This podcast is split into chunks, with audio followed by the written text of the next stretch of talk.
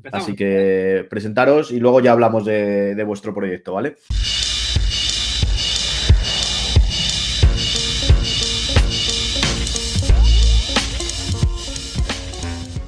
Empieza tú. Bueno, mira, yo soy Odisea, ¿vale?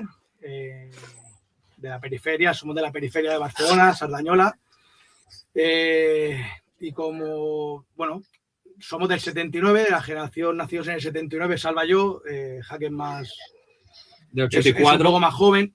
Entonces, que, claro, ¿qué ocurre, no? 79, eh, todo el boom de la Break Exploitation llega a 84, 85, 86. eh, yo de muy pequeñito empiezo a mamar eso porque mis padres regentan un bar que está en junto, eh, enfrente de una discoteca muy famosa de, de nuestro pueblo, que es el Dragón Rojo, y entonces en los descansos de, de la discoteca, que antes había descansos, había, ponían las lentas y la gente salía afuera a, a beber y a, y a comer.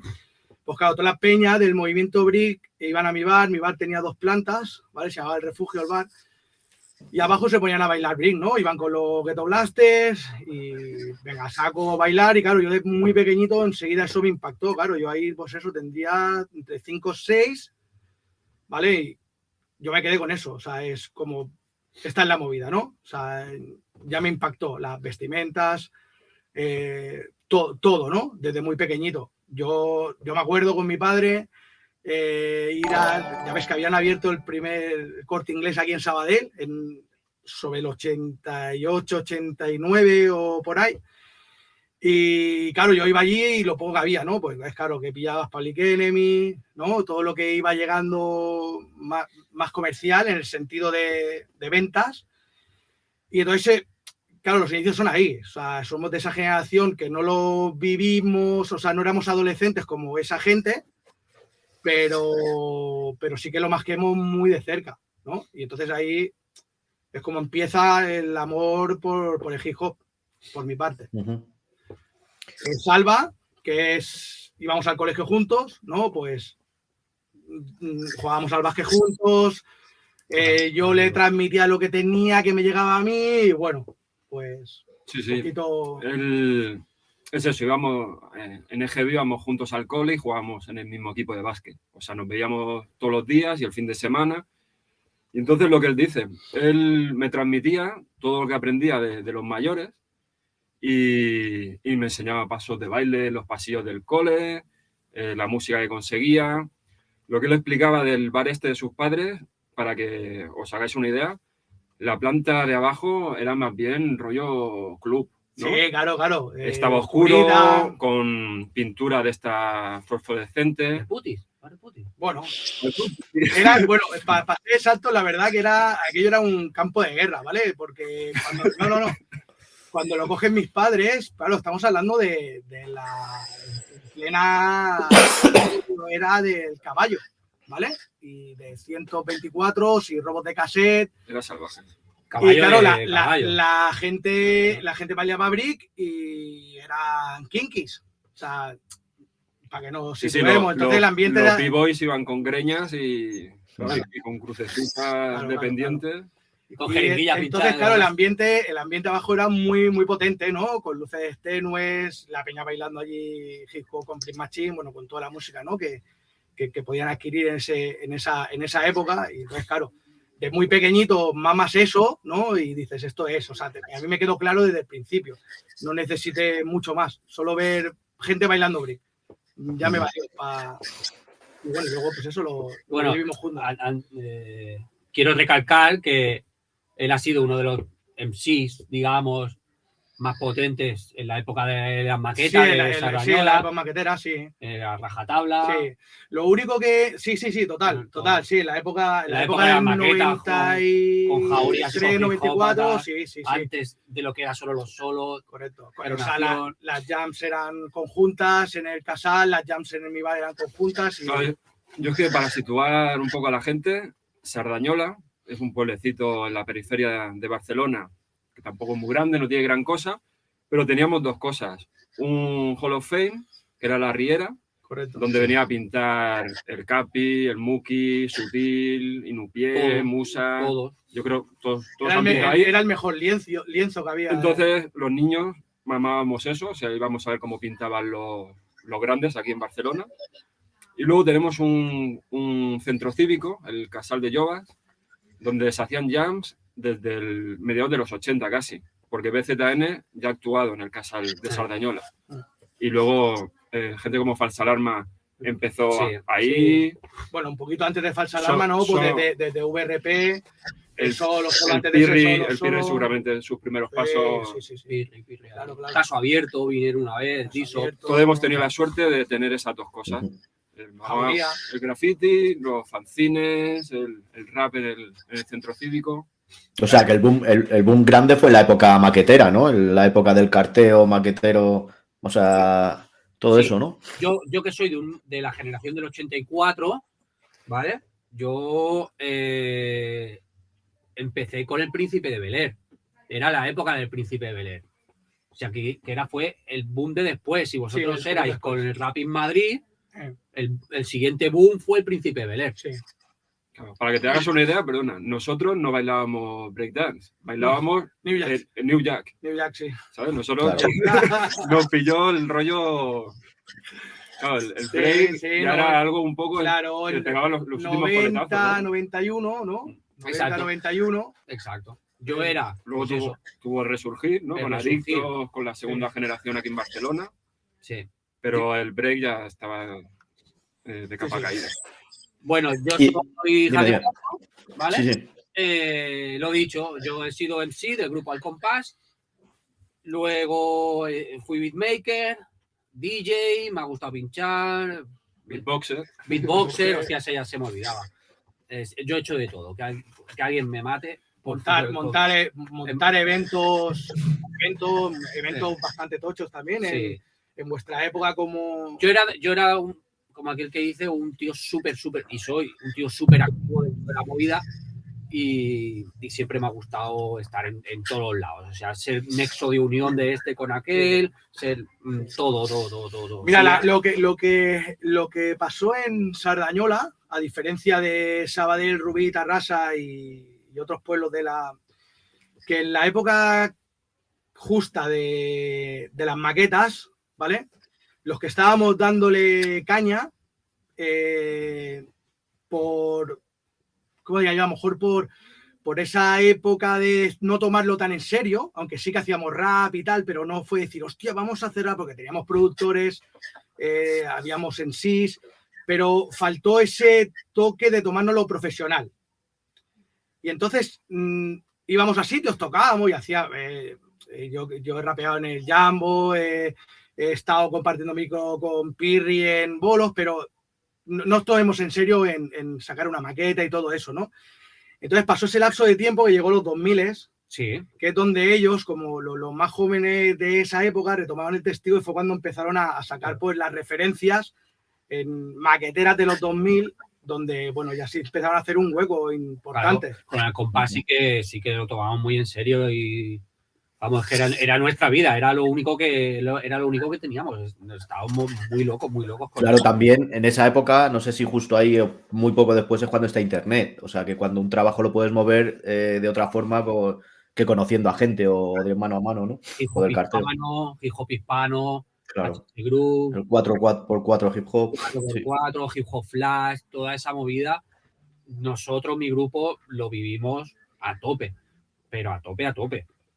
O sea, era, era una forma de. Y a lo mejor no llegamos a, a, a- a sacar un LP en formato profesional, pero en nuestras maquetas estamos, a día de hoy estamos orgullosísimos Bueno, de. sacaste referencias muy importantes, también como Claro. luego como de Other Side y Claro, luego cambiamos nombre a The Other Side, luego yo seguí solo, luego me metí en el mundo del beatmaking y, y un día se me ocurrió hacer el búho para los niños. Le dije a estos, oye, ¿qué os parece esto? Hablar de Wutan, hablar de los nombres, porque en español no hay absolutamente nada.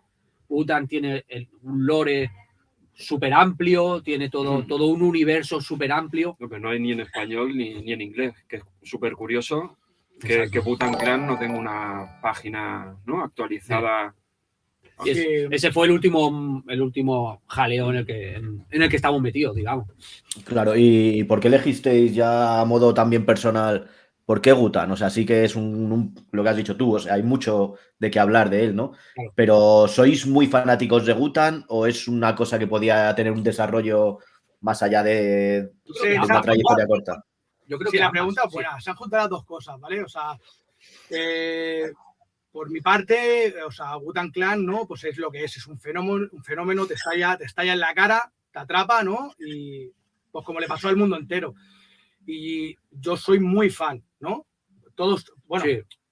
somos muy fan de Gutan Clan, muchísimo, pero claro, también había eso de, de decir, hostia, tío, es que, bueno, eh, aquí hay muchas cosas que contar de, de Clan, de las que ya todo el mundo sabe, pero hay muchas cosas que no, que no se saben y existen. O sea, nos pareció increíble que el grupo más famoso de nuestros días, ¿no? Tuviese todavía secretos por, Claro, por conocerse, ¿no?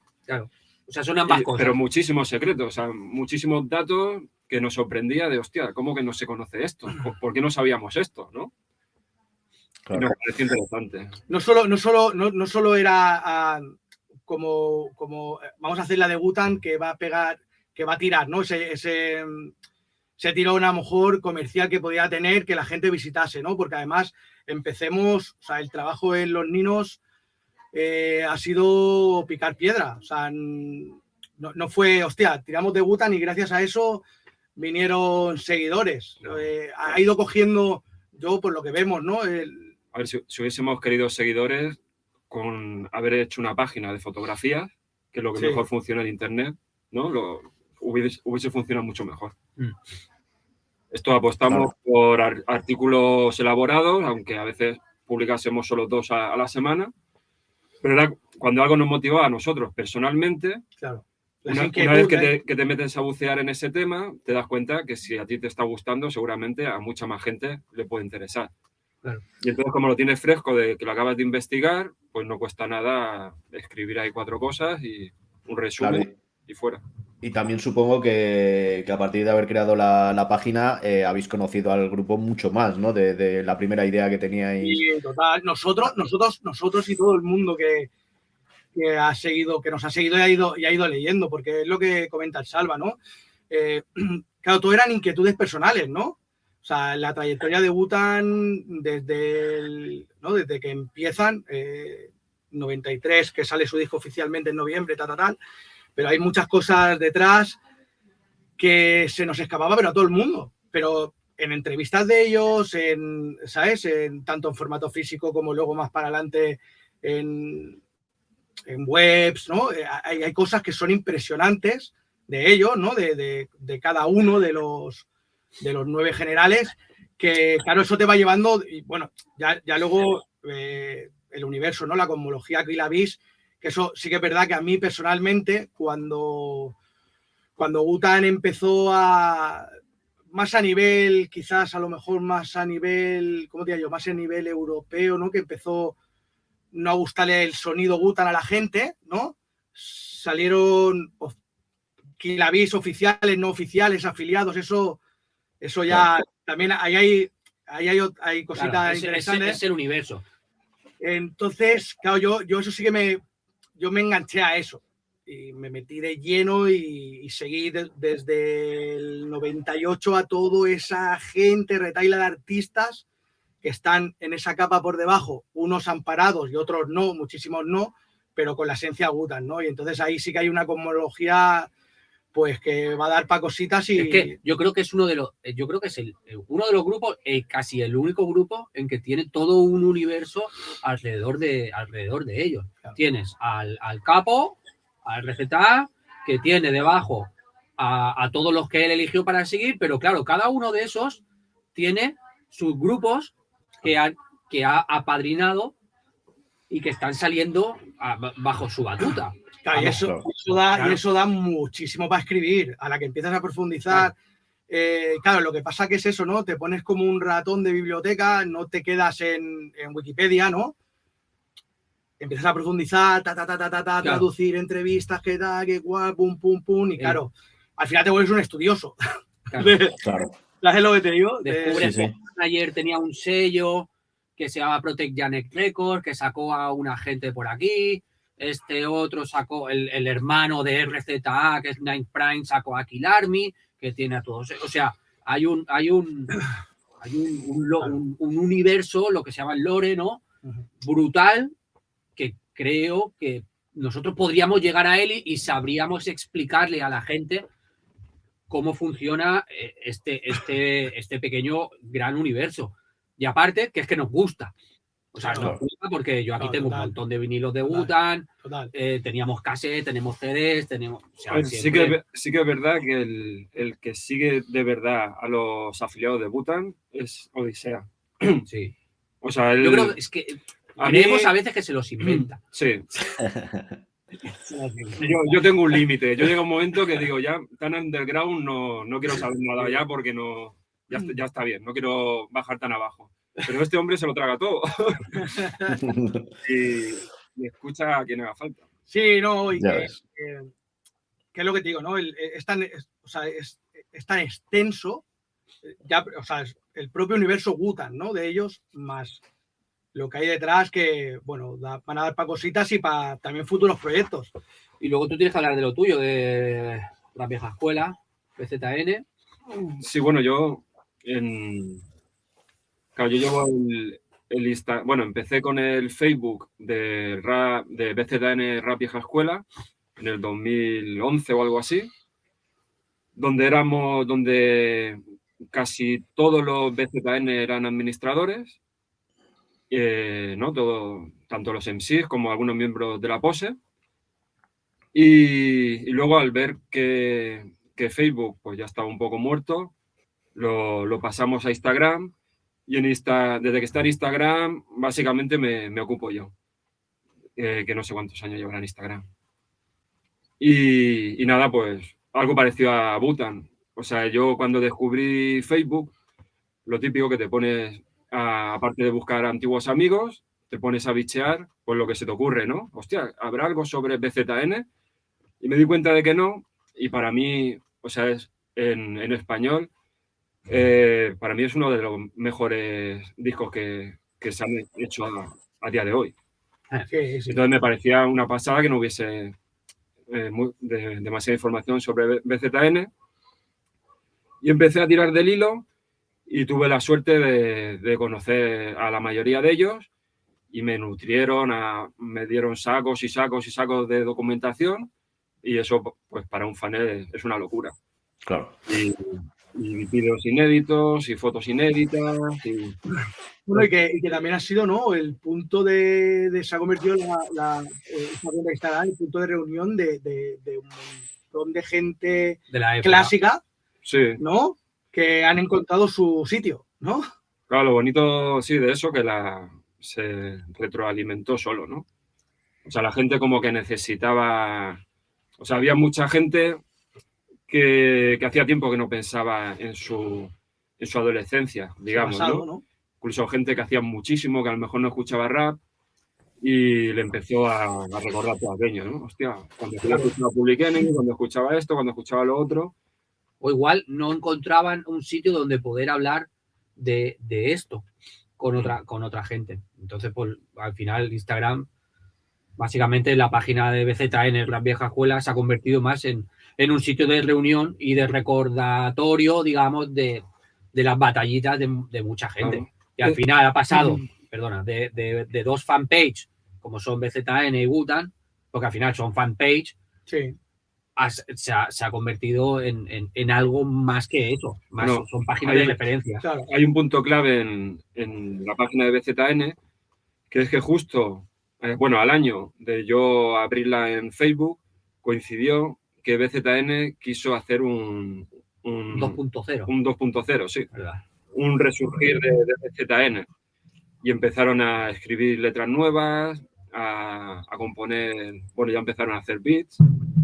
Entonces yo ahí entré a, a formar parte, ya directamente, era parte de la, de la pose en, es- en esa nueva era. Y junto a DJ Drop, ¿no? Eh, Fuimos los dos nuevos fichajes. Y como yo venía de, tenía experiencia de, de hacer videoclips y, y, y temas así un poco audiovisual en general, pues yo me iba a encargar, pues eso, del multimedia y, y de, la, de las promociones, de los videoclips, de la, de la imagen. media, ¿no? Como se llama Sí. ahora, ¿no? Ah. La movida. Y, hostia, yo encantado, ¿no? Digo, madre mía, me- de repente he pasado de ser un fan a, a ser un, un miembro de, de ZN. Pero bueno, enlazaron una serie de, de desgracias. Se murió el padre de uno, al poco el padre del otro. Y claro, pues ya con la moral por los suelos, pues se acabó el proyecto BZN 2.0.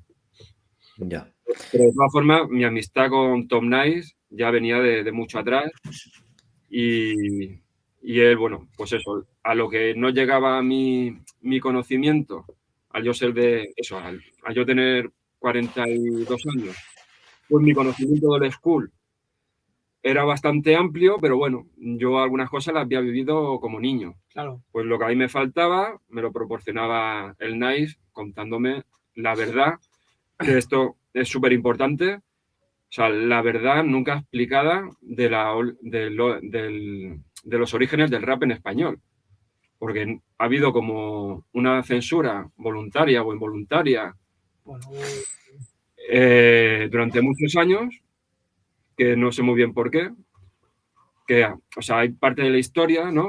Como, como la famosa fiesta esta de la movida gansa, que hasta hace cinco años nadie, nadie, o sea, la... Claro, que parece que solo existiera la de Alicante. Sí, Sí. Y, Sí, que- que- o sea, como, a mí me da la impresión, cuando, O sea, y- cuando yo empecé, y que, perdón, y que nadie se entere de que Krieger y Frank Trax y una serie de se DJs la Scorpia, ¿no? que, que son de techno, que nadie se entere de que formaron parte de la Claro. cultura hip hop en su día, son ¿no? Y dice, hostia, eh, ¿por qué en- con la de documentales que se han hecho, eh, revistas, ¿no? Hip Hop Nation, Trapos Sucios, lo que sea, o sea, ¿por qué nunca, por qué se ha tratado tan poco esta old school? O sea, eh, era como si provocase vergüenza ajena Exacto. El, hablar del rap en Madrid, ahí de está. la suite, del Randy, de... Y, y también pienso que aparte de eso, es que ellos nunca lo han contado. O sea, todo lo que yo he sabido o demás,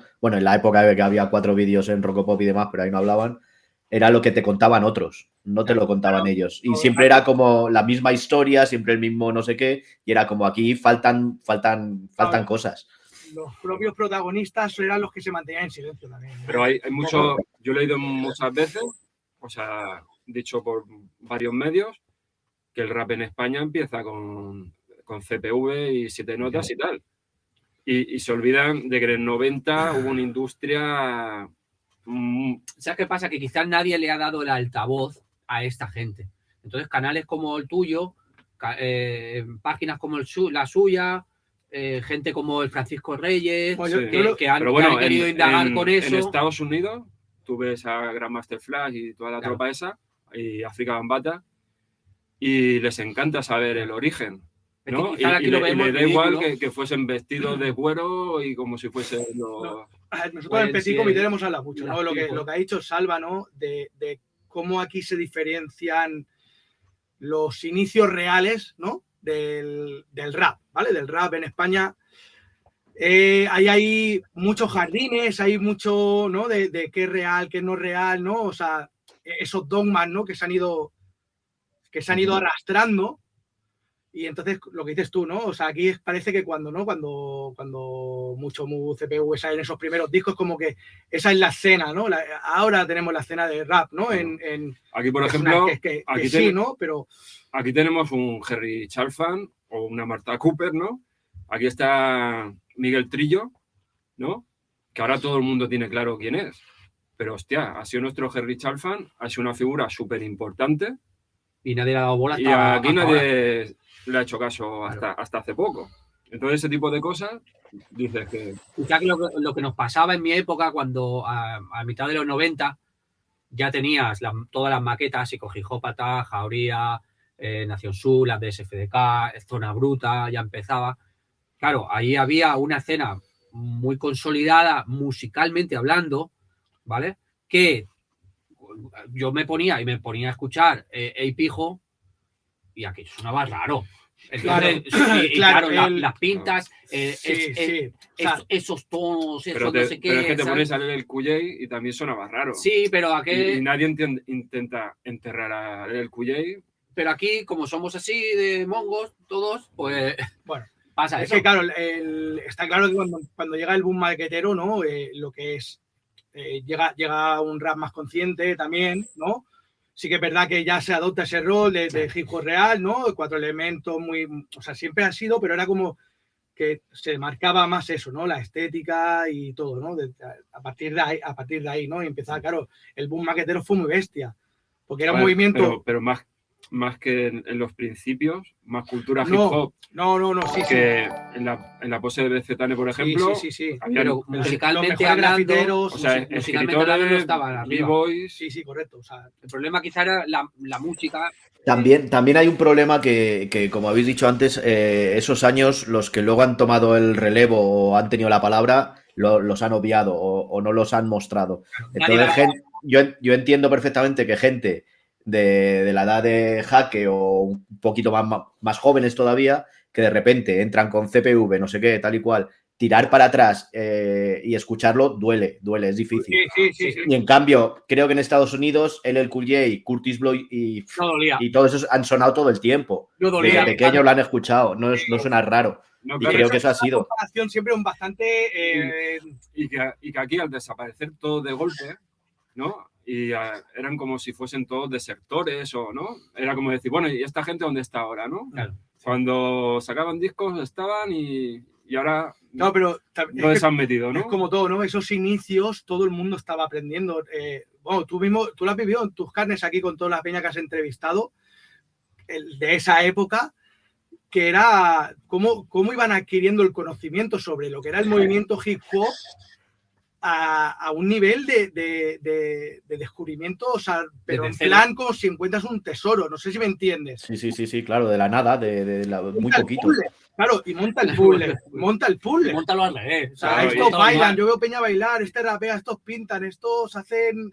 Y tenían que montar el puzzle, Claro. ¿vale? Hasta que luego, bueno, ya llegó, ¿no? Guerra de estilos, tal, tal, ¿no? Que ya te ya los puso más en situación, ¿no? Pero, pero hasta ese entonces es. También entra el modo sectario que teníamos de pensar, que era muy sectario. Entonces, no, tú no, no coincidías que un DJ Frank Trax y MC Krieger ahora estuvieran en Scorpia pinchando. claro.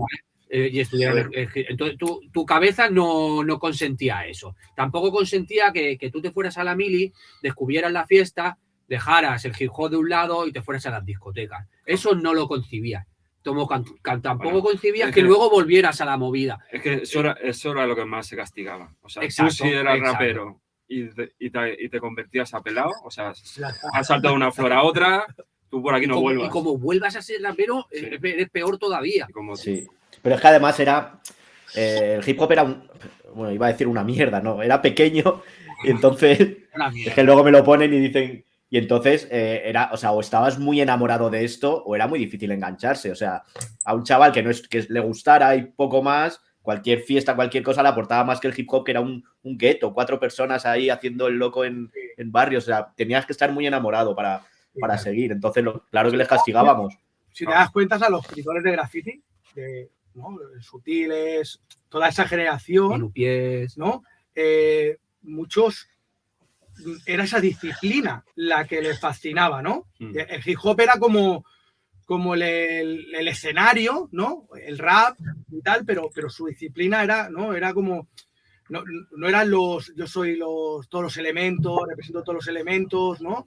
Era igual que mucho, mucho breaker, ¿no? Eh, el- lo que llamamos b-boy completo. Había gente que solo le tiraba, por lo que tú dices, le tiraba una disciplina y lo otro, pues bueno, estaba ahí, ¿no? Y, y- Yo en mi caso, cuando, cuando empecé, era la época de los tags. O sea, estaba la riera de Sardañola y estaba, pero estaba, estaba Sardañola petadísima de tags. Gracias al príncipe Belén, con tu tío, con tu tía. eh, y- Joder, pero es que con ese ¿Sabes? aprendimos quién era Malcolm X, Heavy D, ¿no? claro, ya había claro. código ahí. Martin Claro. Luther King, anda que nos enseñaba. Ya, era la época. En mi caso, mi hermano ya, él ya firmaba, entonces yo ya lo veía. Pero es que ibas buscando, o sea, yo iba con mis padres porque yo todavía no podía salir solo por ahí. Yo iba con mis padres al centro comercial a comprar el sábado por la tarde y yo sabía por dónde iba por las firmas que yo iba viendo. ¿Sabes? Yo sabía que estaba en Sabadell porque, Pero- por, pero- por pero los tags que iba viendo. Pero eso es muy normal, ¿no? Eso es muy normal, pero, pero claro, un niño se va fijando en esas cosas. ¿Sabes? Entonces, era, es que estaba petadísimo, petadísimo de, de, de tags, de firmas. Entonces es normal que si tú ya habías tenido un pequeño contacto, como era el príncipe de Bel Air, tú ya fueras a eso. Ya, ya, Sí, ya sí, fueras por a eso. sí. Lo importante es que la página de, de BZN Rap Vieja Escuela, pues ha- ha- también ha ayudado a que gente que no es de esa generación, que es más joven, Descubrir los que cosas, se han claro. acercado, ¿no? Pues seguramente les ha ayudado a, a- a- a entender muchas cosas también. Claro. Bueno, eh, mira, quería poneros un, un vídeo que. Y, y ya re- eh, volvemos a, a lo de Gu. Eh, bueno, lo voy a poner y ahora seguimos, ¿vale? Creo que voy a poder ponerlo. A lo mejor os, os echo otra vez fuera, y, pero bueno, espero que no. A ver, por aquí tiene que estar. Vale. Mira, nos ponemos aquí arriba. Supongo que sabéis cuál es, ¿no?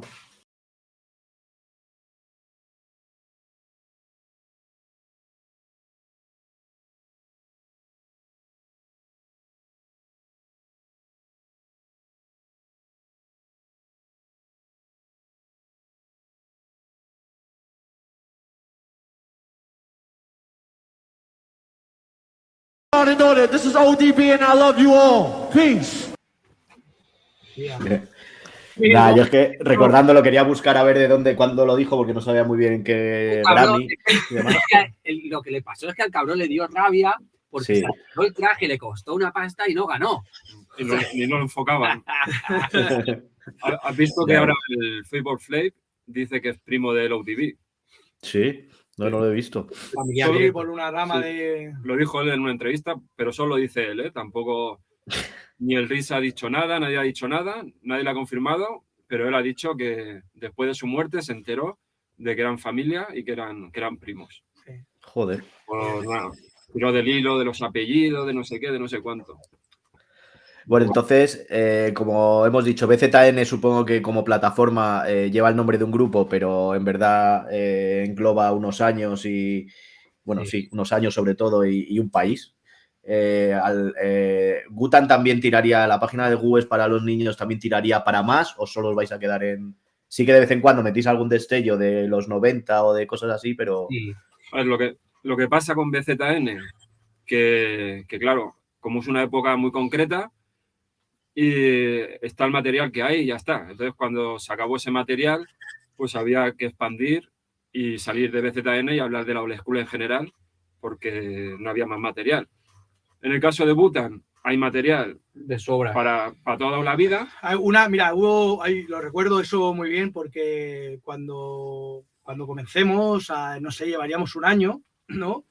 Eh, en, en los brainstormings que hacíamos, ¿no? De, bueno, tú vamos, tira por este, vamos a hacer este artículo tal y cual.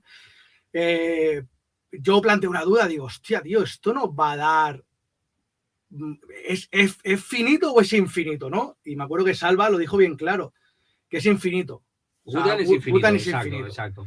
después de tres años y tenemos cosas en la recámara todavía, porque claro, eh, lo que es la vida personal de trabajo, familia y los artículos que hacemos, hay artículos pues que al igual te puedes tirar para, para artículo para, para Instagram, que tiene un tope de caracteres, que, hacer, que se podrían hacer muchísimo, muchísimo más grandes y extensos y mejor elaborados, pero te puedes tirar una semana. Porque claro, eh, hay que, hay que contra- contrastar Contrastar, sobre todo. eh, contrastar, dar veracidad eh, y, y todo eso te da mucha faena porque si Gutan tiene algo, los, los, los nueve miembros, es que ellos, bueno, me imagino que cuando eres tan mediático, ¿no? Una entrevista del 98 dices una cosa y en la del 2004 ya no te acuerdas, dices otra. Y eso en, en 70 entrevistas, ¿no? Entonces tienes que ir hilando fino cuando Mm. quieres escribir con algo, algo concreto de qué dijo aquí, dónde se contradice y luego contrastar, ¿no? Todo eso. Y, y por, al hilo de eso de que es que es infinito. La idea, la idea, la idea siempre eh, va a ser Gutan, siempre.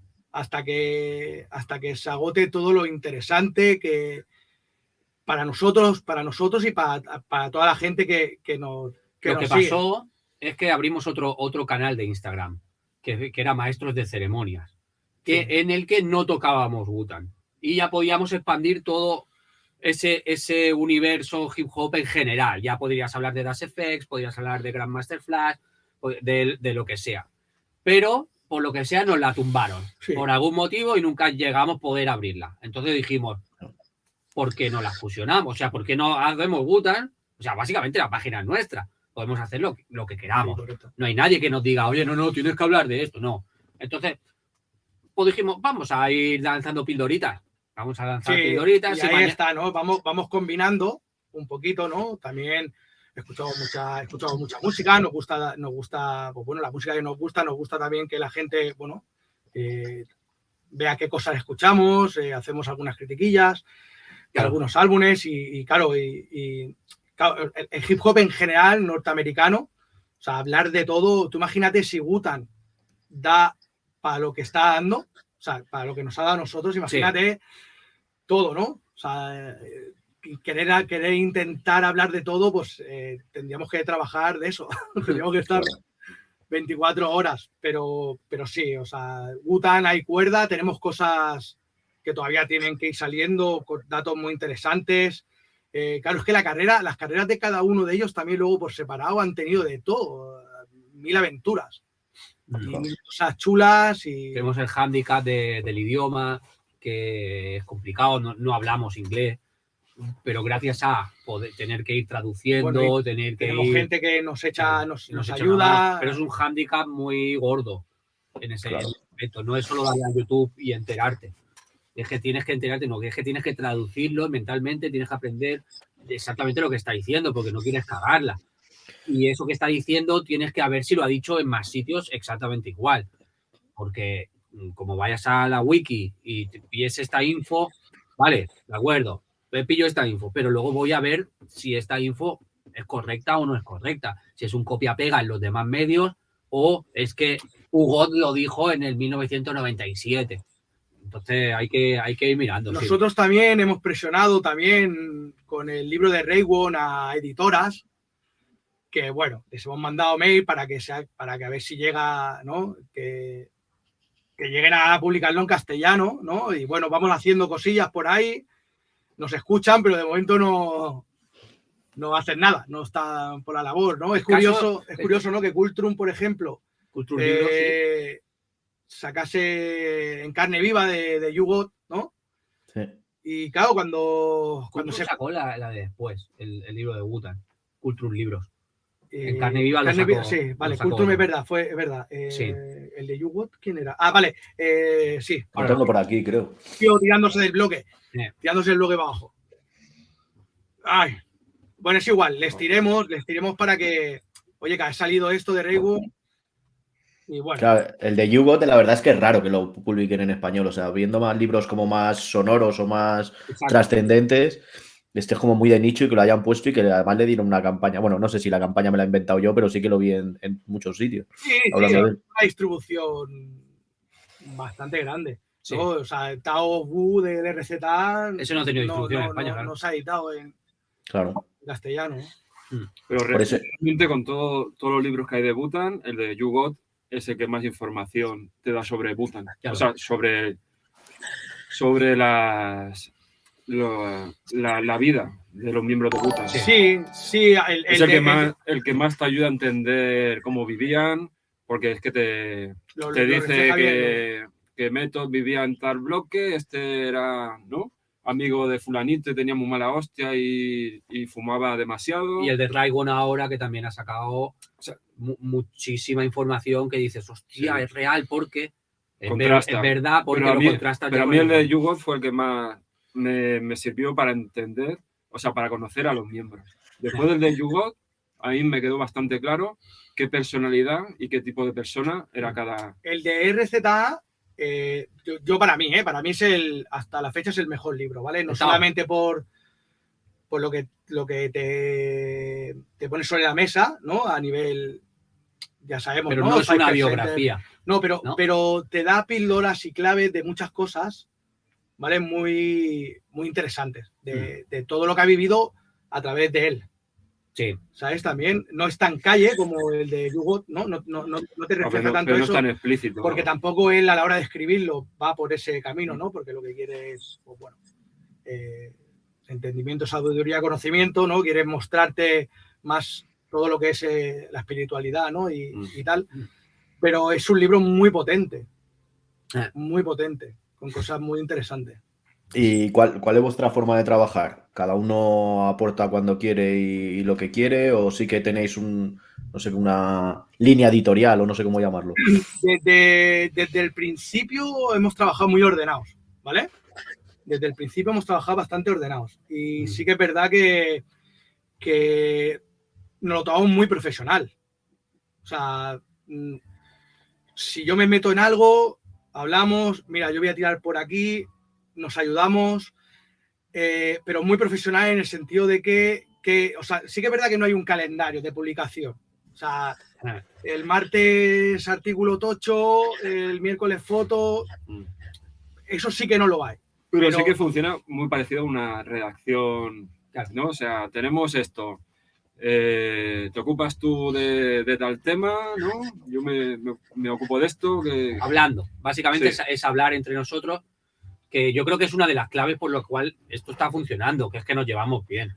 O sea, mm, somos amigos Sí. antes que compañeros de trabajo, ¿no? Tú piensas que llevamos hablando a diario, mm, como años y años y años, hablando a diario.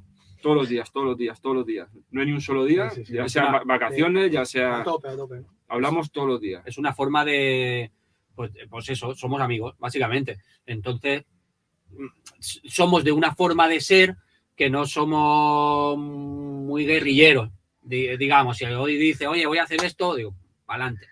Oye, que sí, oye, oye, cabrón, que esto no sé qué. Vale, ah, vale, de acuerdo, venga, voy a. Y yo Sí, también. sí que miramos, sí que miramos, ¿no? Hay a veces que tú te puede venir una idea interesante que a ti te cuadra, la presentas y te dicen, ¿dónde vas? Sí, ¿no? sí. ¿Dónde vas? ¿No? Con esto, ta, ta, ta, tal, y entonces, pum, se tumba, hay cosas que se guardan en la nevera, ¿no? Exacto. Y, y- y trabajamos un poco así. O sea, no, no, no tiramos, o sea, nunca se tira un artículo sin el, sin el, sin, sin, sin la aprobación del, del resto del equipo. ¿Sabes lo que te digo? No... Y ya no es la forma de escribirlo ni nada, ¿eh? sino de, oye, yo voy a hacer el artículo de Jack the Rapper, ¿no? Sobre, la, sobre cómo era su figura. so- ah, vale, de acuerdo, para adelante. Claro, y existe mucho el que a lo mejor cuando planteas un tema, eh, hostia, pues, no sé, jaque o salva, y voy, pues déjame esto a mí, que yo tengo bastante conocimiento sobre Mm. esto, ¿vale? Porque tal, ya... y- Sí, como nos conocemos bien, cada uno hace lo que le gusta, ¿no? Tiene su- Que lo vemos claro. Esto su para ti, skill, que, ¿no? Cada uno tiene su skill. a la hora- que tú dominas más esto. Por ejemplo, el Odi, el Odi tira mucho de, de rap underground que no conoce nadie. Aquí es cuando decimos que a veces se los inventa. Mm. Porque decimos, es, es que no, es que es imposible que, que, que tú escuches a este tío. Es que, es que no sé, es que no. Este, Claro, este tío sa- empezó ayer a rapear y tú ya has escuchado su, su disco, ¿no? Pero ahí en esas capas es donde nos perdemos. ¿eh? Claro, ahí, ahí- ahí es donde, ahí es donde nos perdemos las cosas buenas, de verdad. Claro, ahí es donde las perdemos. Sí, pero que no los conoce nadie, solo tú. Tiene una reproducción a lo mejor es es la igual, suya. es igual. Y, y a lo mejor tiro, mm, me gustan las cosas, la parte más técnica, parte más DJ, parte más eh, turntable, beatmaking, por ejemplo, yo ahí tiro mucho. Y él a lo mejor tira más por la parte de muñequito, parte de figuras, parte de... Yo, yo sobre todo al principio era el más mainstream, ¿no? Sí, tú Sí, al sí, principio sí, él tiraba, dice, pues mira, a, mí, a mí dejarme la parte de figuras, Lo- ¿no? Los artículos que tenían éxito eran míos. Y, y- fotos, se lo eran de- fotos. Me eran dieron fotos. una foto. y se lo demostraba muy a menudo. Le enseñaba el ranking y decía, Hostia. mira, ¿sabes? Los La diez- foto de, de Method Man con MC Light. los era- 10 primeros son míos. esa- esa Sí, sí buena. que daba por culo porque venía a sacarse la chorra con eso, ¿no? Había puesto una foto de Method Man con los ojos vueltos y te decía, mira, ¿eh? Este y yo nos lo currábamos. Ah, mira el artículo este, guapo, y tiene 50 likes. Y este colga una foto random y ¡pum! Y Y ahí, es- petaba. ahí es cuando vas aprendiendo un poco cómo funciona Instagram, digamos. A, a mí lo que, lo que más me gusta de, de la cuenta y sobre todo de la gente, ¿vale? Porque esta cuenta sí se ha hecho grande por, o sea, por la gente que lo sigue, pero no, no, no solo por, es, es el tipo de gente, ¿no? El, el tipo que, de gente que está detrás de los, de los seguidores eh, son puro conocimiento, son gente, son gente, o sea, Que le gusta aprender. correcto, ¿sabes? Y quieren- que, y que saben, aprender. ¿no? Que, sa- que saben un montón, que saben un montón, y cuando le has dado algo que, hostia, esto lo desconocía, ¿no? Lo adquieren a su conocimiento, ¿no? Es como, es como ese nexo o esa unión, ¿no? que, es que te retroalimentas, porque también recitamos, recibimos mucho, muchas veces muchos mensajes de, oye, mira, ¿sabéis esto de tal y cual? No sé qué, hostia, no. Pum, y nos ponemos a estudiarlo Exacto. Y sale un articulazo, ¿no? Y eso ha sido gracias a la, a la gente que está detrás, que, que la gente que nos sigue, no, También nos no, el dan grue- vidilla. no- no el grueso, porque mucha gente sí que es pues, de la foto rápida, ¿no? Eh, Normal, ¿no? Hay, de todo. Pero lo que, lo que viene siendo el, el fandom más, más, más a tope, ¿no? Es como. O sea, es increíble, ¿no? Que esa gente, un, un- un like, ¿no? De ellos, porque claro, es la única forma de, de- de conectar, ¿no? Por las redes. Eh, eso, mensaje o like, ¿no? Entonces tú ves a Peña que te sigue siempre, que depen- depen- o sea, hay artículos que ves esos likes que, que- que les has penetrado, ¿no? Que les has dado en el alma. Has Sí. dicho, ¿Sabes que si fulanito le ha dado a like a este artículo? Me- es, es por ¿Me entiendes o no? Y, Claro. y eso, eso no, es un, joder, es una experiencia Incluso chulísima. te tío. rectifican a veces Sí, claro, joder, ya ves, y, y eso dice, hostia, Ya pues, ves. pues es verdad. Ya eh. ¿sabes? Y ya eso ves. También hay que saber tomárselo. Hay gente que no se lo toma bien, que le rectifiquen. Sí, sí, nos han Sí, los han rectificado. Y eso te vale para, para mejorar todavía mucho más, Claro. ¿no? Porque se te pueden escapar cosillas y, bueno, ¿Y, y habéis tenido algún acercamiento a algo de Gutan eh, de alguna forma a través de la página? Sí, hemos tenido con los con lo, con lo más cerca de los nueve generales que hemos tenido, pues hemos tenido con Ford Disciple, tuvimos una anécdota guapa, Eh, verdad. ¿vale? Que hicimos un artículo y pusimos su, Su logotipo y dijo, su- quítalo. su logo. Quítalo, te denuncio, ¿no? Dijo. Sí, sí, sí. Porque, porque son, son, tienen sus cosas, ¿no? O sea, chalado, con, con Heaven Reisa, Hell Reisa, eh, sí hemos tenido, hemos compartido cosas suyas, hemos hablado, tal. Me moló la época que teníamos contacto con el fotógrafo, con el Dani. Hostia, con Dani, Dani Dani Hastings. Hastings también fue una relación Somos un montón, porque con él aprendimos sí. mucho Sí, y, a la- sí, y al hablar el español Hostia. era muy, muy fluida la... Claro, un- un- uno de, ese handicap de- del idioma es, es complicado. Es complicado. Pero bueno, sí que cuando iban a venir a Monegros por primera vez, sí que teníamos contacto con uno que estaba, que era de su séquito, Sí. y, y sí que iba a venir aquí, sí que habíamos dicho de vernos, etcétera, etcétera. Con los nueve, con los nueve, con los nueve generales no hemos tenido nunca nada, ¿vale? Y yo creo algún, No. no hemos tenido ni, ni ningún. Al- alguna cosita en compartido. Alguna vez Han Inspecta, nos ha robado alguna foto, al principio, alguna al movida, sí. principio de la cuenta eh, quitaban a lo mejor el logo y ellos ponían lo que Sí. habías publicado, no te etiquetaban y tal, pero bueno. Esto es como cuando que- le mandas un mensaje a, a la Rosalía, ¿me entiendes? Tú le mandas un privado y te- jamás te va a contestar. Es como si se lo mandas a Mick Jagger, ¿no? Pues sabes que ese tío no te va a contestar, porque esa cuenta ah, no creo ni que sea suya. Pero hemos tenido Pues cosas muy bonitas. O sea, por ejemplo, con Makeba, Makeba, Makeba Mooncycle, Mooncycle, sí. Mooncycle, que es la hermana de, de Prodigal Sun, eh, tuvimos charradas muy, muy guapas con ella, cosas muy chulas, cosas que nos guardamos también para, para ir teniendo cosas en la recámara.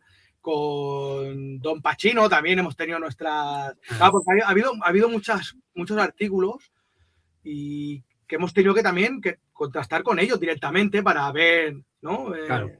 Por ejemplo, United, United Kingdom, ¿no? ¿Qué era United Kingdom? Aparte de, de, De un país. de Royal Fan, aparte de un país, de Royal Fan, ¿no? Y, y Coin, ¿no? Entonces, claro, con Makeba tuvimos una, char- una charrada muy guapa con ella sobre todo qué era United Kingdom, qué representaba, ¿no? United Kingdom estaba antes de, de, de, de Butan. O sea, antes de- no, no antes de Butan como grupo, sino que antes de ellos formar parte de Kill Beast. Ya, ya.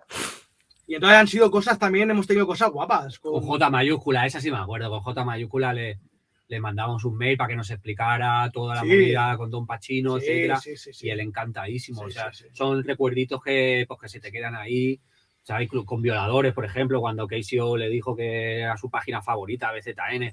KCO también nos ha hablado mucho por Sí, privado. también. en la época de, sobre todo en la época de La pandemia, pandemia. porque creemos que era una época que se aburrían y, y podíais, interactuaban Mm. más con, con Sí. páginas que le- en realidad les molan.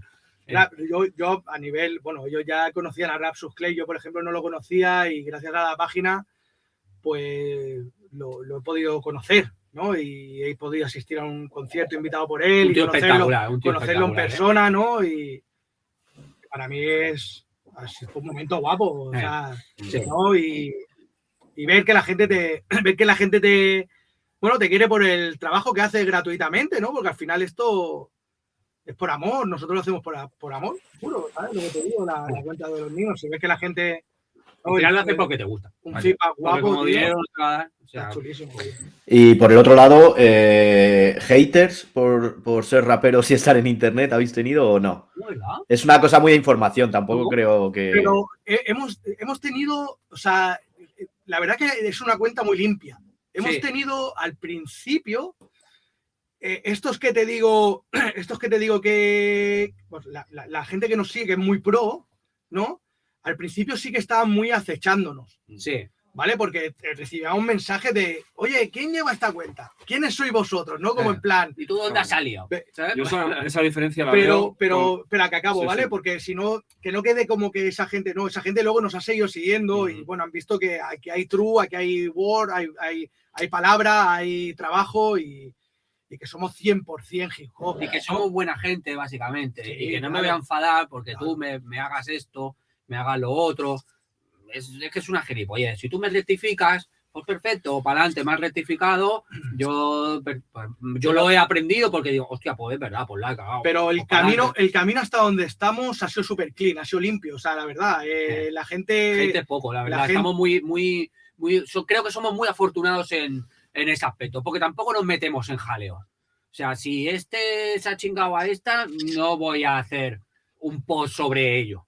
¿Sabes? Si la Shakira la, pica, la tira un bif al piqué, no, No. voy a sen- decir. sensacionalistas no somos. Exacto. No, ¿no? no, no, Incluso no, no, a veces no, lo no. hemos querido hacer y, y el odio, No, no, nosotros no, hemos no, dicho no. no, por- ahí, no, no, no, por ahí no. esa, tiro". eh, o sea, nuestra política a la hora de ¿no? No- no- nuestro hacer, eso no, no, no existe. El amarillismo no existe, o sea, porque yo no escribo, yo no, no, porque además, a mí lo que me gusta es que sea todo, nos gusta que sea todo muy atemporal. Exacto. O sea, porque si vas al dedo de la actualidad, eres pasado, eres pasado ya. O sea, eres, o sea, si tú vas al día, eres pasado. Ya. O sea, Lo de Piqué y Shakira es old school, ya.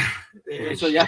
Entonces, Eso ya. Entonces lo que mola es que cualquier, o sea, cualquier persona que le llega ahora a la cuenta de los Ninos o BZN, que se encuentre que quiera estar tirando para atrás. O sea, desde el segundo artículo diga, hostia, pa, pa, pa, que quiera leer, leer, leer, Claro. ¿vale? Porque le esté nutriendo de cosas que no ha, gente, no ha podido leer por ahí. Él ¿no? sí que ha tenido más alguna movideta en BZN, porque Pero todo el mundo ha vivido en esa época y en ese Mm, sitio.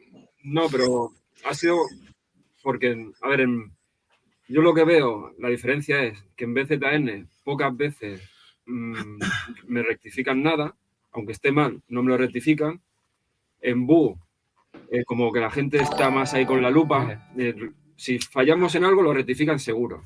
Y hay gente pero- que, solo, pero- que solo, mm, te comenta cuando fallas. Si están escondidos en los arbustos. ¡Ah, ¡Has fallado! Pero en BZN lo que pasa, que a veces subo artículos muy personales, ¿no? En plan de, esta es mi opinión sobre esto. Y claro, ahí ya te la, También. ahí te la juegas más. También. Ahí ya Claro. Yo pienso esto y sé que me estoy mojando a, a ver, a ver por dónde me sale la gente. Pero ta- también me mola eso. Ahora también, eh, decir que ahora también tenemos un weblog, ¿vale? Nos hemos aso- asociado con Daily Nightings, Sí. ¿vale? Nos ha dejado Un Nos ha espacio dejado un web. espacio, se ha enrollado muchísimo. Está codo con codo con nosotros trabajando y nos ha dejado un espacio donde la web, el, el blog, eh, lo estamos nutriendo también de cosas, de cosas exclusivas también, para que la gente que se acerca allí, ¿vale? Que no vea solo copia-pega de, de lo que ya tenemos. Y por no hablar de grupo de Telegram. Ya, ya, eso quería. Mira, me estáis eh, llevando vosotros. Era la siguiente pregunta lo de Deal Store. A ver de dónde había salido eso y quiénes eran. Porque he visto que, sobre todo en Jaque Franco, que se mueve más por Twitter, he visto algún artículo fuera del rollo Gutan. He pinchado y digo, coño, si están en la tienda esta escribiendo.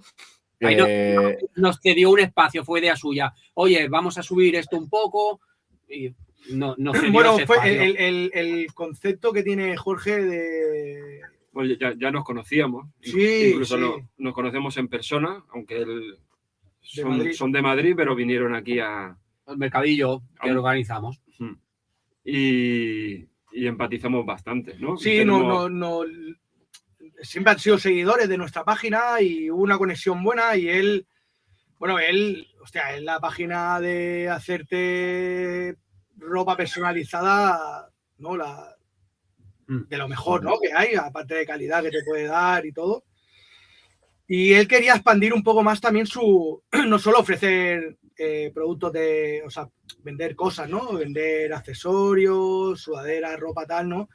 Quiere hacer, ahora, ahora ha implementado también a, a Peña que pone sus discos, ¿vale? Ha, ha creado también otro apartado para, para creadores, artistas, Distribución. tener un digamos. espacio, para tener un espacio, ¿no? Y, y- y nos planteó la idea de que, oye, tío, me molaría que estuvieses ahí porque así es como, ¿no? No solo una tienda de ropa, sino que el que se pasa a la tienda de ropa, pues tenga más cositas, ¿no? Y, y todo ha ido fluido y, y ha currado muchísimo, ha currado mucho, sigue currando a tope ayudándonos y, y pronto nos vamos a ver y, y haremos más cositas. Guay. Eh, pues sí, hablaré yo con él, a ver si. Porque lo de la ropa es un- una mierda moverla tú solo al final. Sí, A ver si, si se tira el pisto. Pero bueno, eh, la cuenta de Telegram, que es lo que yo creo que más valor está dando, eh, valor palpable, ¿no? Digamos, no solo de conocimiento. Al final eso es chicha. Sí, sí. La cuenta de ya Telegram veo, ya veo, le sale la sonrisilla, ¿eh? Como diciendo, vaya joyas, ¿eh? La cuenta de. Telegram creo que pod- podríamos decir a día de hoy que es la base de datos más grande en cuanto a hip hop en idioma español. ¿Qué De quiere decir? de En contenido. contenido en idioma español. Es decir, nosotros, y a, a raíz de- de- del equipo ya que tenemos, que nosotros no solo somos nosotros tres, digamos A que José, José y Ángel. José y Ángel, que, que que son unos fieras, o sea, no sabemos de dónde sacan Y- ese contenido. por te, te paro, es- Dale. porque José y Ángel ha pasado como diles, o sea, era gente que ya no seguía y Exacto. se ofrecieron. ¿no? Y claro, cuando te, se ofrece gente que dices, hostia, que tiene muchas cosas para compartir y son cosas que hay que, es que son cosas que hay que compartir. Claro, exacto. O sea, Nosotros- no te hacen más, tú no eres más b-boy, más rapper, más Por lo guardártelo. pones la etiqueta que quieras, por- lo tengo solo yo, ¿me entiendes? No. O sea, digamos que ahí colgamos películas, series, documentales, álbumes, Libros. libros, todo única y exclusivamente en español.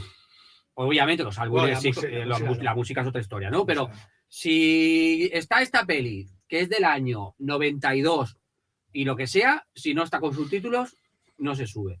Si esta serie que salió en tal sitio, si no está con subtítulos, doblado o lo que sea, no se sube. y si no, lo que hacemos también es que se sube y se intenta conseguir. El hemos, subtítulo, o sea, hemos tra- estamos trabajando también que ya subtitulamos cosas nosotros, pero bueno, eso, claro, tiene mucha faena claro, porque hay productos que no están subtitulados, o sea, no. Exacto. Hay que subtitular y hemos hecho alguna el cosita. de Cipres lo subtitulamos nosotros, ¿no? Sí, alguna, y alguna cosita Aunque más. sea por Translate y Sí, bueno. pero lo tienes. Y si no, es que si no, no lo vas a ver y no lo vas a entender. Entonces, ha- hacía falta algo así Mm. para que toda la peña pudiera encontrar eh, eso, como los videojams. ¿Dónde encuentras tú los videojams? Pero que ha colaborado, ha colaborado un montón de gente. Sí, ¿eh? sí, sí, también hay peña que un montón pasa. de gente que se ofrece y nos Sí. pasan. El, el moro de el moro de Undercream, está en Rap World, eh, nos pasa música. Sí. Eh, se ha creado también ahí una comunidad muy guapa, ¿sabes? Si tú quieres ver la película de Black and White, por ejemplo, donde sale todo Gutan y donde sale Staten Island, etcétera, etcétera, eh, esa, ¿dónde lo encuentras tú eso ya? A lo mejor la encontrabas en el videoclub en el 90 y pico, pero ah, eso ya, ya no existe. Pues entonces, pum, ahí la tienes. Si quieres ver Semillas de Rencor, ahí la tienes. Si quieres ver las películas de los Fat Boys que hicieron, también las todo- tienes. todo lo que conocemos está, Exacto. ¿no? Sí, siempre hay cosas que, que estamos en ello buscándolas, Claro, siempre hay cosas en el punto de mira, que estamos eh, maquetas, por ejemplo, maquetas. Hay un, hay un documental eh, que pusieron, bueno, yo creo que te lo he comentado alguna vez a ti, Salva, que pusieron en Netflix, creo que en Netflix, pero que duró nada, el de, el de la bahía, el de los eh, freestyle. Ese lo tengo, pero sin subtítulos. Entonces, por eso no lo quiero colgar todavía. Claro, Claro. Hay, hay- hay cosas que, se- que las estamos This is trabajando the que- life. This is the Sí, life. dice the line. Es que es buenísimo. En la época que Netflix soltó mucho de hip hop, ese es de lo que más me gustó. El documental de Good Life Café. Mm.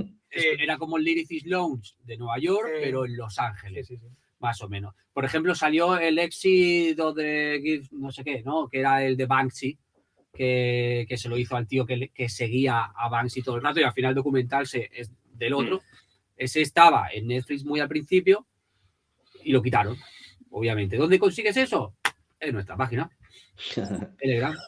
Bueno, era una pregunta. eh, ¿Hay algo que no hayáis conseguido y que veáis que es imposible? Eh, Ma- maquetas sí, las maquetas, sobre todo ¿La de Juan Solo? bueno, pero maquetas ¿eh? españolas, las que todos sabemos que. Jungle Kings y solo, solo, ¿no? Claro, lo que pasa que de maquetas también hay como, tenemos unos códigos, ¿no? Porque también hay un chaval de Telegram que tiene, Sí. a ver, no me acuerdo su Maquetas de rap, maquetas de rap. Maquetas de rap español, creo. Eso, es- Vale, eso es un canal entonces- espectacular, ¿eh? Entonces, ya, ya que estamos ahí, ¿no? Porque al final todo eso es picareísmo, ¿no? Todo donde estamos metidos, ¿no? Pero hay que tener. Hay Tenemos que tener una, algo- bueno, yo por lo menos tengo una, pero no me dejan soltarla. Sí. Y, y entonces no sirve para nada, ¿sabes? Me la Claro. pasaron y me dijeron, pero que de ahí no se mueva. Pues la Claro. disfruto yo y ya Claro. está. Es que le Se respeta. Claro. No, no. Luego, luego, aunque suene un poco, aunque suene un poco ambiguo, ¿no? Lo que sí que respetamos muchísimo son los trabajos eh, Españoles. los trabajos nacionales, Sí, ¿vale? eso sí que no se sube. Los trabajos nacionales, A no ser que nos eh, den permiso, como, como alguna vez ha pasado con, con Sash One, un saludo porque también Mm. Él sí que nos eh, dijo, oye, os doy permiso para que colgáis mi material. Es decir, si ahora sale, eh, me lo invento, el, el, el C Terrible saca un, un álbum, que también es un tío que también nos ha estado diciendo cositas súper guay, muy bien. con él. Con y. Pero es decir, no, ahora ese de Con, con Bueno, Carlitos Paulding, por ejemplo, no vamos a subir su disco. no, no, no. Eso no, hay que tener un respeto siempre sobre el, el- el material. Suena al- ambiguo, ¿no? Porque luego al que podemos sub- hacer daño, básicamente es que Luego está- hacer daño. estamos subiendo, ¿no? A los americanos que, bueno, pero es, es como. Es otro rollo, ¿sabes lo que te digo? Y no tenéis problemas de, de copyright, porque yo muchas películas que sigo, o sea, páginas de estos grupos de Telegram, de pe- claro, supongo que son películas comerciales o yo que sé, o de ahora. Correcto. Y yo enseguida cierran, abren, cierran, abren. Por eso no hemos tenido Nosotros estamos, estamos tranquilos porque el contenido que tenemos nosotros en Telegram no es de inmediatez, de estreno, de, ¿sabes? Eh, eh, eh, los códigos de esos ripeados no están en, en las, en las empresas estas que chapan, ¿no? La- las, Claro. las webs que chapan cosas de Telegram y entonces, pues, de puta madre porque No tenemos la- funcionando. Como no ¿sabes? tenemos la última peli de Brad Pitt, por ejemplo, Ni Avatar 2. ni Avatar 2, pues yo qué sé. Porque en Avatar 2 no sale nadie de Gutan, si no estaría ahí subida, ¿no? vale, vale. Eh, bueno, y que ahora vamos a hablar del, del libro. Eh, también quería comentar, bueno, tengo aquí la camiseta de Sweet, siempre la saco. De hecho, pocos conciertos hago, pero si hago me lo llevo para que la gente me señale con el dedo.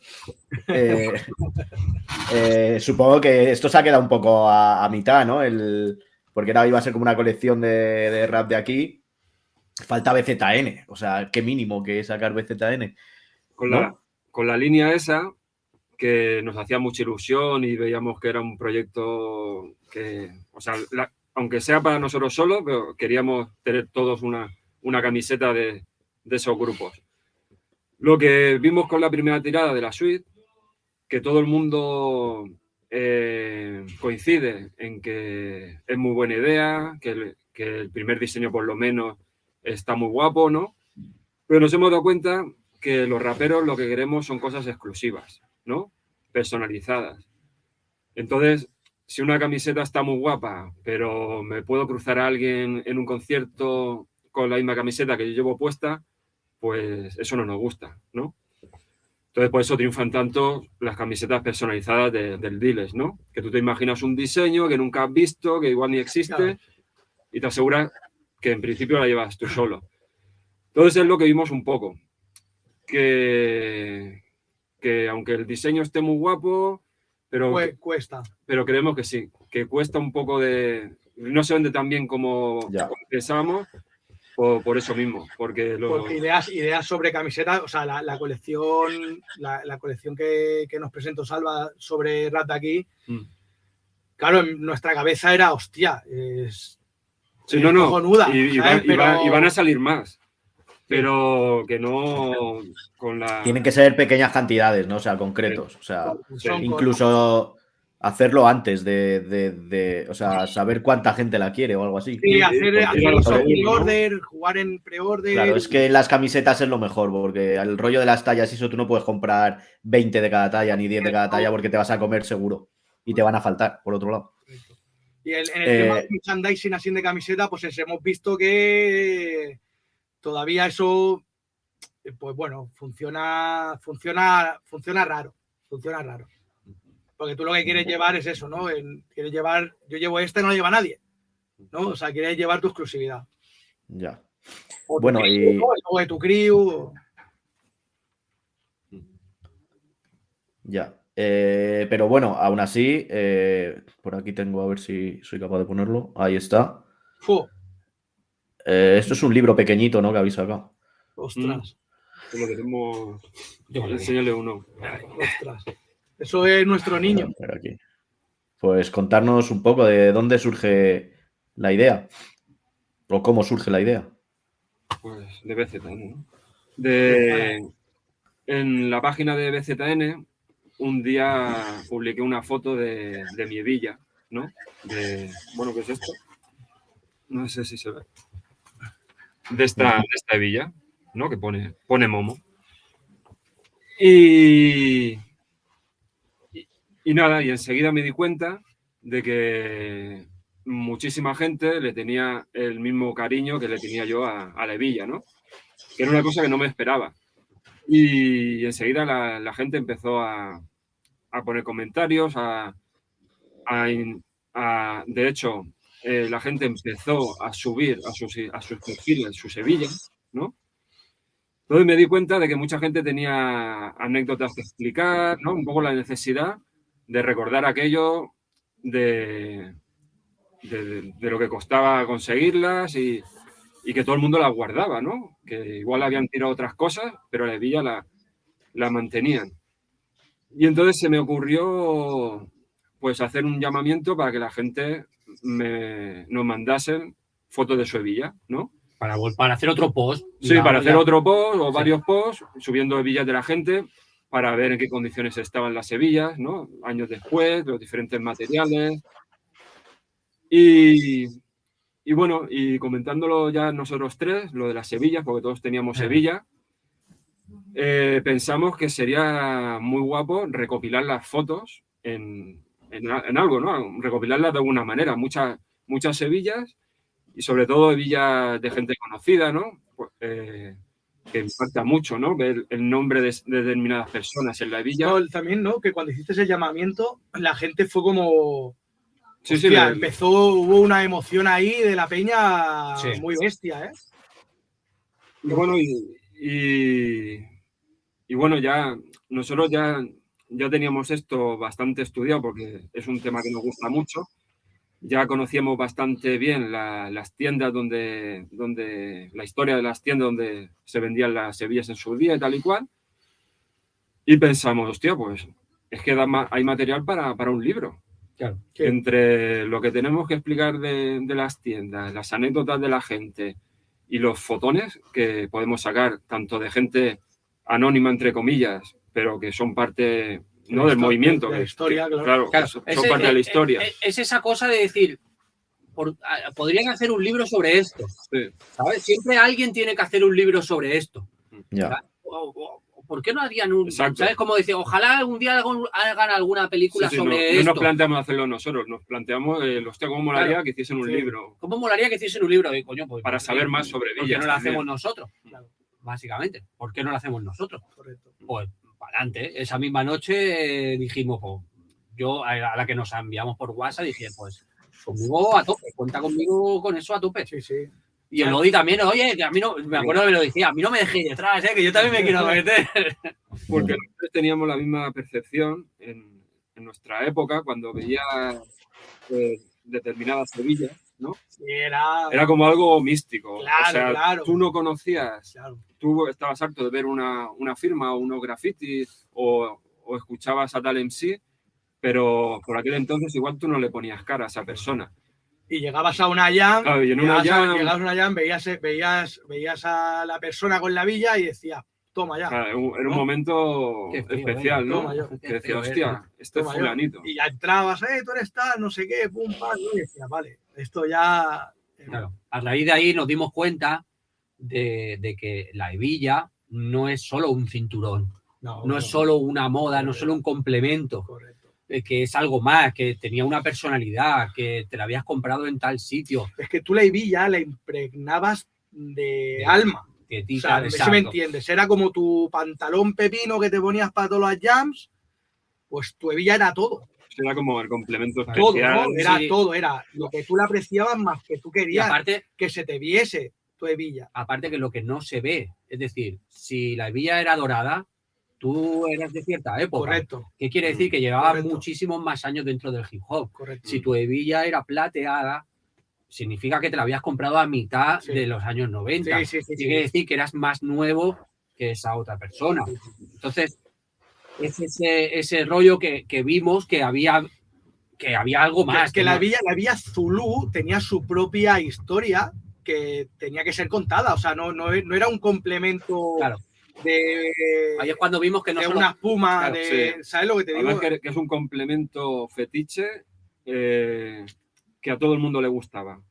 O sea, en cuestión de bambas, igual uno no puede ser más de Ewing que de Puma, el otro de Adidas, Ay, sí. ¿no? sí. Pero esto era común a todo, ¿no? O sea, todo el mundo, eh, todo el mundo tiene. Y, a- y además, por lo menos en mi época, que era como, claro, los mayores sí la tenían. Los que, lo que habéis dicho, los de mediados de los 90, era ¿y cómo se consigue? Porque es verdad que, que en, en un inicio eran como muy caseras, hasta que luego ya hubo un momento que tampoco fue muy largo, que volvieron a hacerlas, pero que fueron un año a lo mejor o muy poco tiempo, Y hubo un lapso ahí pequeñito, muy, corto, sí.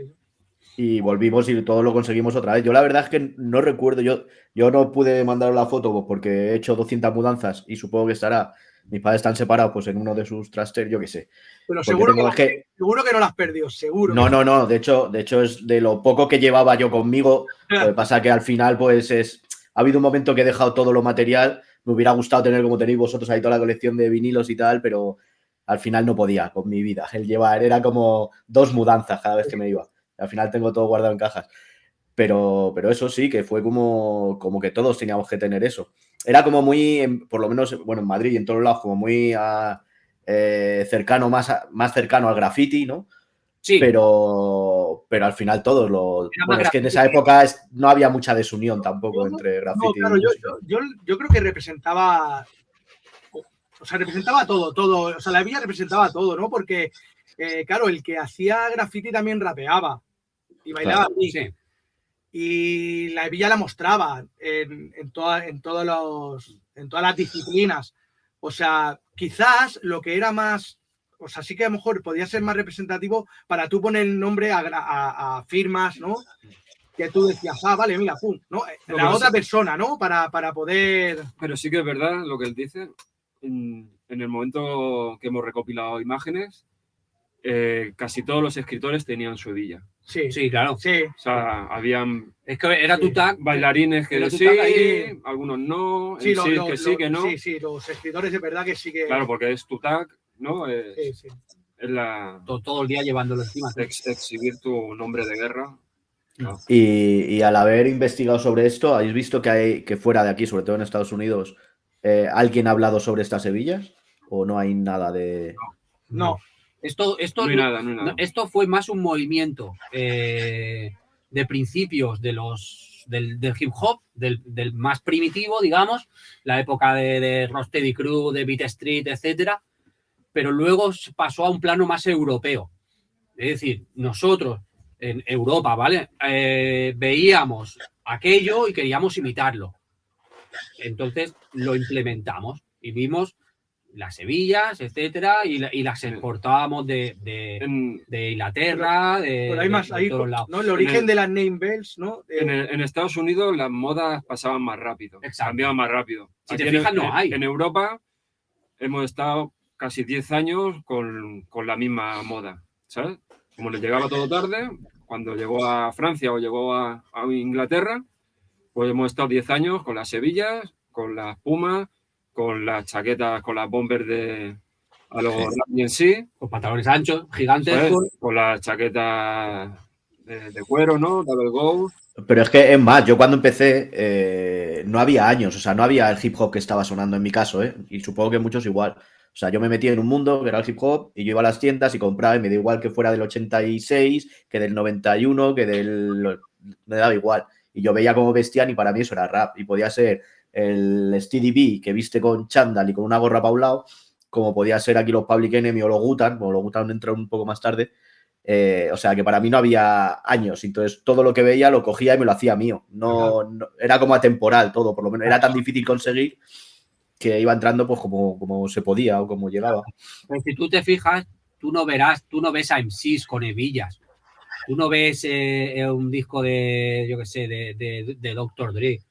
Eh, toda la época de la Coast. Tú no, No, ves ahí claro, sí, hebillas. sí que en los 80, en los Pues el- 86, 87, pues te podías encontrar, ¿no? En, en- Breaking a Ice-T, En con su sí. hebilla, ¿no? Y, Era más un, era más un, un accesorio. o sea, no te- no le- ellos no le. Bueno, hay otros que hemos podido charlar que sí que le metían ese alma, ¿no? Pero hay otros que era más como un complemento. ¿no? No, le daban tú- más importancia a lo mejor a la joya.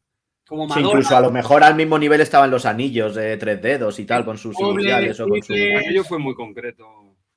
O sea, aquí en España eh, estamos viendo, o sea, los españoles hemos llevado villas desde el 86, a lo mejor, hasta Mm. mediados del 2000, Sí, tranquilamente. sí, sí, sí, Sí. sí, sí, sí, sí. Y, a- y ahí, por ejemplo, el, el Tila Rock nos explicó que su primera hebilla fue de finales de los 70. Sí, Y como mucho, igual en el 86 o algo así, Sí. ya se dejaron de ver. sí. Y, y la popularidad fuerte la tuvo en la época de las pelis. En el Ahí 84 o algo así.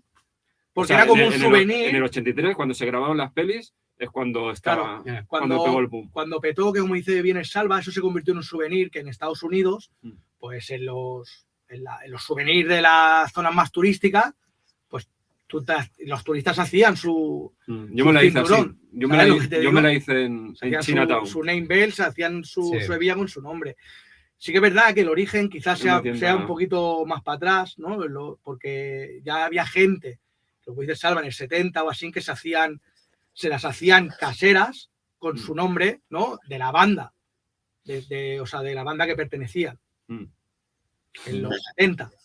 Ya, ya, claro. Y, y bueno, a nivel de cómo lo habéis sacado esto, porque yo, eh, bueno, ya se lo dije a Salva hace unos pocos días, de que lo vi y, y ya está, ya no estaba. Y yo dije, joder, yo pues, poco a poco, a ver, vas, con- no es todo tan rápido en Internet como... Yo no uso el, el Internet tan rápido, la gente supongo que sí, la gente joven, pero yo fue diciendo, joder, pues a ver si un día me meto y veo cómo se compra y tal. No, ya no. Cuando se me ocurrió la idea ya no existía. Vale, esto es, este libro es autoeditado, Este libro no hay ninguna editorial detrás, es decir, lo hemos hecho nosotros, lo hemos parido nosotros, nosotros lo, lo, lo- Se ha pagado. o sea, lo hemos pagado, lo hemos mandado a fabricar, nos lo han dado y lo hemos vendido. ¿Vale? Entonces, mm, esto se ha vendido básicamente, eh, lo pusimos el día 31 de diciembre y el 1 ya no había. ¿Vale? Sí que al. Hemos, la tirada ha sido corta, ha sido de 50 unidades, ¿vale? Pero porque es que no, no da para más. No da para más. Es decir, el, el precio del papel, el precio de, lo, Claro, de- pues de todo lo que está ahora es muy caro como para Y- arriesgar tanto. y porque ¿sabes? queríamos y porque queríamos darle a este libro le queríamos dar el acabado dentro de nuestras posibilidades de inversión de la primera inversión económica darle el, el acabado más Pro, ¿no?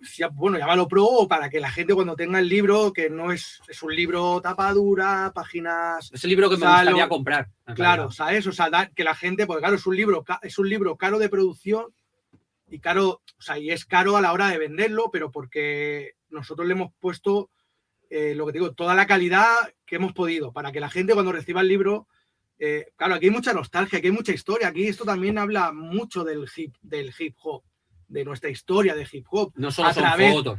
a través de las hebillas, ¿no? Claro. Con, bueno, con, con, con lo- con gente de lo más grande, ¿no? O sea, eh, Capis, Zetas, eh, conexión directa con ellos. Sí, ¿no, bueno, mira, si Eh, quieres, pues Ujú. te podemos enseñar un poco. No es solo fotos de villas, ¿vale? El prólogo nos lo hace Capi, ¿vale? El Pero prólogo. voy a poner más grande a vosotros. Vale. A ver si sé. Si, si se puede hacer un poquito de spoiler, pues el prólogo no lo hace Capi, ¿vale? Por ejemplo. Y aquí se pueden ver sus fotos, pues se puede ver todo, ¿vale? Eh, yo qué sé, por decirte, ¿ves? Eh, La introducción, hay fotos, ¿vale? Fotos de todo lo que. Todo esto nos lo han pasado los sus dueños. Así, eso es importante, que Sí, si sí. todas las fotos que hemos puesto Sí. tenemos lo- lo- el permiso para ponerlas. Exacto. Por ejemplo, esta es la O sea, no hemos entrevista. de internet. Esta es entrevista DJ Supreme de Hayak, ¿vale? Sí. Es decir, nosotros la hemos traducido Hemos, hemos contactado con hemos- él hemos para que hablado nos con dé él. datos. Muy con su permiso, básicamente. Sí, básicamente con esto ha sido bajo, bajo su permiso, ¿vale? Entonces, por ejemplo, esta de Fast, por ejemplo, todo esto, una parte nos lo dijo, nos lo hemos metido, o sea que y en Y- Ticaret, que fue la primera tienda tal, y también luego hablamos las con él. historias, las historias de los anónimos, o sea, los anónimos me refiero que no son, o sea, gente que no es, no es, como diría yo, historia de, o sea, son historia del hip hop, pero no son Claro, eh, artistas, o sea, no sé, son gente anónima. Sí, sí, sí. anónima que nos han contado historias increíbles y, Homeboys. y están ahí, son Claro. homeboys, b-boys. Eh, luego, por ejemplo, ahí hay una parte también, eh, la parte técnica. eh, Hemos analizado los metales con los que están hechas las hebillas, porque aquí el- este señor trabaja en, un, en un sitio de, de reciclaje de metal, ¿no? sí, sí. Chatarrería. Sí, Pues, sí. pues no llamarle chatarrería. ¿no? No, es igual, ¿no? Y- y el chatarrero, pero decir que, que- hemos que usado todos los medios nuestra todos los medios, que no solo son fotos, que nos hemos dicho. Hostia, he flipado con eso de la máquina que habéis usado, ¿eh? Pa- Sí, sí, Claro. Decir, Eso, eso ya es para que lo- un médico bueno de- del cerebro lo vea, ¿eh? decir, hemos analizado la hebilla dorada y hemos analizado la hebilla plateada. Claro, O sea porque que la, la villa dorada, para ya no solamente el que tiene la villa dorada es de una época más, o sea, más, más- más anterior, más old Claro. school, sino que su hebilla es muchísimo Claro. más buena que la plateada que tenemos los demás. Aquí tenemos a Sonia Zona Bruta, a Shohai, de violadores, con su hebilla que pone mierda. Es decir, todo esto no lo vas a ver en, en otro sitio y estamos súper, súper, súper orgullosos de. Los, los De ello. apartados de las tiendas, eh, todos hemos hablado, eh, Salva que ha llevado bastante ese, ese tema también, Mm. con los propios dueños. O sea, la información Exacto. es extraída de las palabras de los propios dueños de esas tiendas. Desde, ¿no? Desde, desde Ticaret, ¿no? Sí, sí, claro. Aquí en Barcelona, Cero. la mayoría de las, de las Sevillas se compraron en una tienda que se llamaba Cero, que ya no existe. Y pues claro, sí, sí, sabíamos en- en- de qué época, qué época existió, cuándo las vendían más o menos, pero ya está, no sabíamos ni de dónde sacaban esas Sevillas, ni, ni nada más, ¿no? Y entonces hemos hablado con los dueños y bueno, pues nos han explicado pues cómo lo veían ellos como tienda el fenómeno este de las Sevillas y qué demanda tenían y de dónde las sacaban ellos y, Claro, y normalmente todos coinciden en que lo compraban o en, o en Londres o, o en O en- Estados Unidos. claro. Por ejemplo, ya la, ulti- la última jornada de, de Villas fue gracias a Metro. Sí. con su pan caliente. Pues también Metro nos ha explicado que él se iba a China o se iba a tal sitio. Entonces, toda la proliferación de tiendas hip hop de finales de los, bueno, de, princip- de, de los 2000 básicamente, Sí, los 2000. de los 2000 fue gracias a Metro. O sea, si no, no habría... Las Sevillas que se Sí, venden tal fue cosas distribuidor, que ¿no? En Exacto. España, ¿no? Todo el Eh, bling- Mm. toda la época bling bling fue gracias a Metro, sí. básicamente. ¿Y a- ahora existe algún sitio donde se vendan? sí, hay webs, ¿no? Hay, hay webs que venden algo, ¿no? Exactamente estas no. Esa No, claro, esta, estas no, Tenemos, no. mira, fíjate, sí, sí, tenemos la- las que se están haciendo ahora, pero te, vas, te valen una pasta, te valen casi 100 pavos. Mm. Te valen pero ya te vas a China, ¿vale? Te vas a China, básicamente. Donde tengo. eh, eh, eh, eh, ¿Qué son estas? Son las de Dash, ¿vale? Son este tipo. Que, Que son ya- solo de una pieza, ¿no? Exacto. Creemos que sí que son solo de una pieza. Es que no, no las hemos visto Saca tu- físicamente. saca cosas. Mira, y también hay una cosa importante en la portada. La portada es una hebilla que hemos. Esto es una Bueno, nosotros. esa vía no la tengo aquí montada, pero No, pero bueno, Es una vía real, es decir, hemos hecho la, la foto, nos hemos No. hecho por. para Y el. conseguir eso, pues tuvo su. Estas, por ejemplo, que, a- que las hacía Cipo, las hacía, ay, perdona, las hacía el abuelo de Cipo, sí que eran. eh, que tienes entrevista en, Vale, en el, en canal de la Musa, El abuelo de. Sí. el abuelo. era matricero, era ajustador de matrices. Y entonces Cipo le, le llevó una, una hebilla, que me parece que, que era la del Larón, y le dijo al abuelo si, Larón si él sí. a- artesanalmente podía hacer algo parecido. Y, y claro, y el, y el abuelo lo hizo genial. Me parece que las vendían bastante baratas, a unos Sí. 4.000 pelas Sí, o algo así, pa- lo- para ser artesanal. Ha habido gente que ha dicho, yo tuve una del. Del Entonces, de en-. Zaragoza hay muchas artesanales. Sí. Mira, me molaría enseñar para la gente que no conoce bien de Sevilla. Me molaría que viesen en qué consiste. No se venden, ¿eh? No se venden. ¿Eh? ¿vale? De momento. Las Sevillas costaban de dos partes básicamente. Las. A ver, me voy a acercar. Ponte, ponte. Aguántale. Lo que es el marco y lo que son. Upa, Las letras. Entonces tú ibas a la tienda y pedías el marco de los, del tamaño que tú necesita- necesitases, Claro. dependiendo de, Si tu firma eran seis. de los letras, caracteres, digamos. Palmabas pasta, ¿eh? No, Ya, ya. de cuatro letras, pues pedías un marco como así, de cuatro letras. Y entonces te cobraban eh, cada letra, ¿no? La, cobraban la, la unidad. Sí. Sí, más y, el marco. y el marco aparte, y luego el cuero, lo que es el cinturón aparte. Y entonces, ¿qué pasa? Que cuando tú ahorrabas una- un buen dinero, porque, porque eran bastante caras, sí. La- en el Sí. libro está- están las tarifas de, de los precios de la época, ¿ves? Habían números, habían letras. Que creo que eran 2.500 eh, 2.500 pesetas el marco, ¿no? 4.000 pesetas me, me costó a mí Eh, en, en Game Over. Y 500, yo la mía por ahí iría, 500. 4.000 pesetas, sí. Entonces, A mí me costó un pastón, no me acuerdo, pero me costó un pastón. Cuando tú ibas a la tienda, ya con toda tu pasta ahorrada, a comprar tu, tu hebilla, y el tío te decía que no le quedaban marcos de tu tamaño o que le faltaba alguna letra, a ti te daba igual porque tú ese día te querías ir a tu, tu casa con tu ya. Entonces todo el mundo se las ingeniaba. Y por ejemplo, así se ve. Esta que pongo suite. Con un 3, ¿no? Exacto. Si no quedaban de la letra E, pues tú ponías un, un 3 al revés. Y así con mil cosas. Y hay mucha gente que, que firmaba una cosa y en la villa lleva otro nombre, que es- casi siempre le falta la última letra, por ejemplo, Claro. porque ha tenido que recortar Sí, sí. por, debido al, al marco. También, también Estaba se eso. usaban, porque también se, hay que decirlo, también se usaban de, de armas en las peleas de las jams. Sí, Contra, contra, contra los nazis, como hacía solía el ser NEAS. contra los nazis. Esta está o- chapolvo, este lo ha tenido que pegar a alguien, seguro. Hay sangre, ¿Ves? sangre de gente. Aquí esta que cuenta su historia Está su- también, súper rayada. ¿no? de, Laster. ¿no? Laste que perdió la villa. no se ve bien ahí ahora. Le da la luz. Sí. Una T, que, es, que eso es algo que puso él, ¿sabes lo que te digo?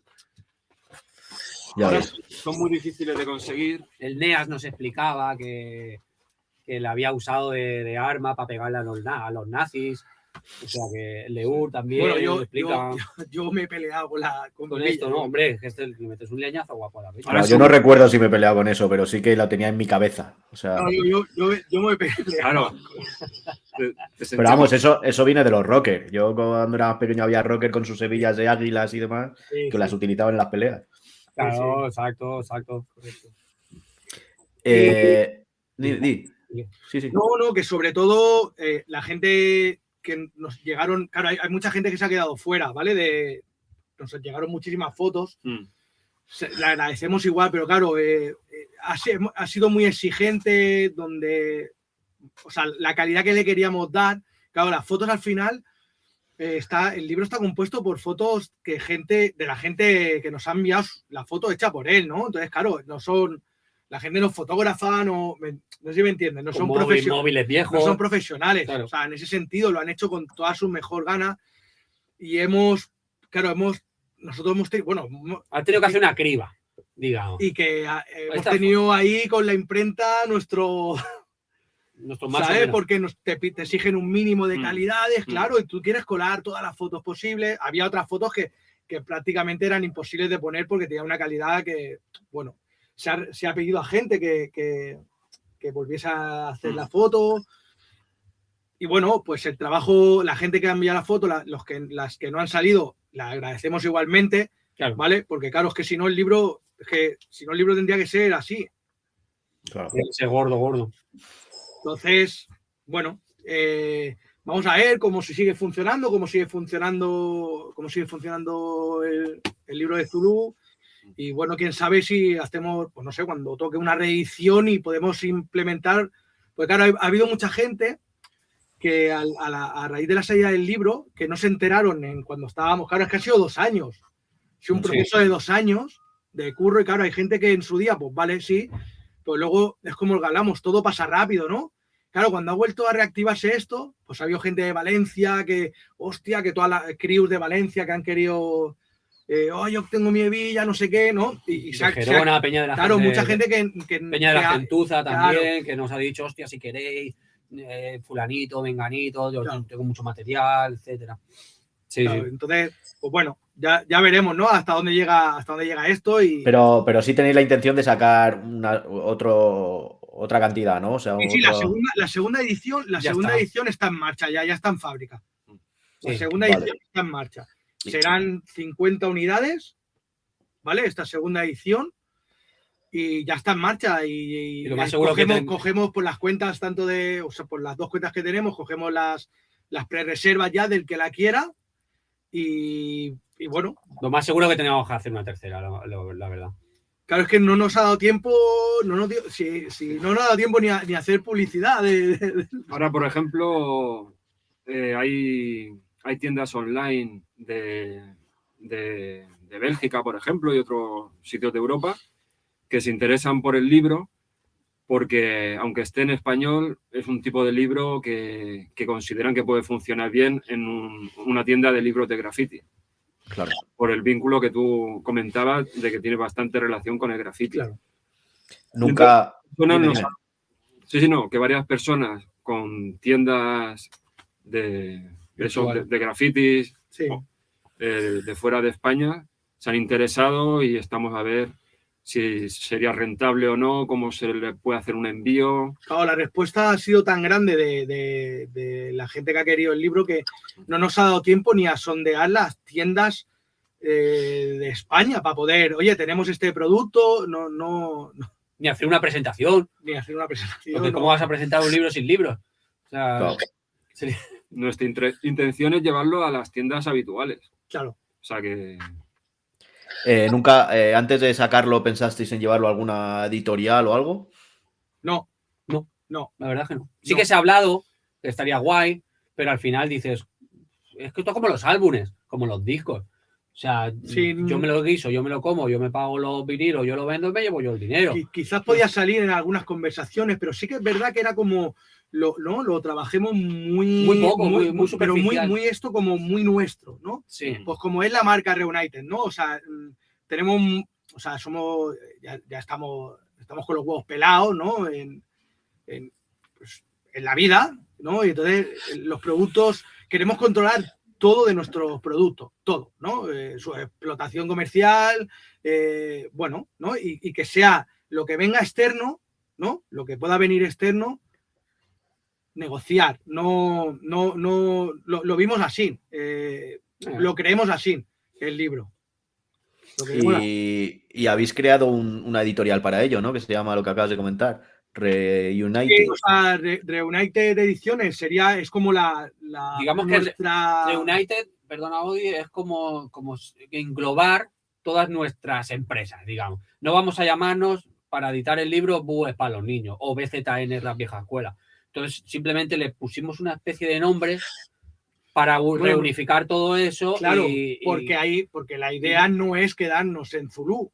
Claro. O sea, la idea de, de formar Reunited Ediciones es en crear mucho, muchas más cosas que creemos que, que, que- que tienen que estar y que son, son productos que, que creo que la gente los puede recibir muy bien. Ojalá que el día de mañana pueda ser una editorial hecha de derecha, sacando, pero claro.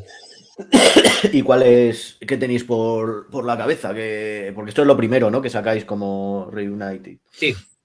Sí. ¿Y que tenéis algo ya preparando o no se puede hablar o... Sí, o- Sí, sí, sí, sí. a tope. Hay, hay que hablar de todo, ¿vale?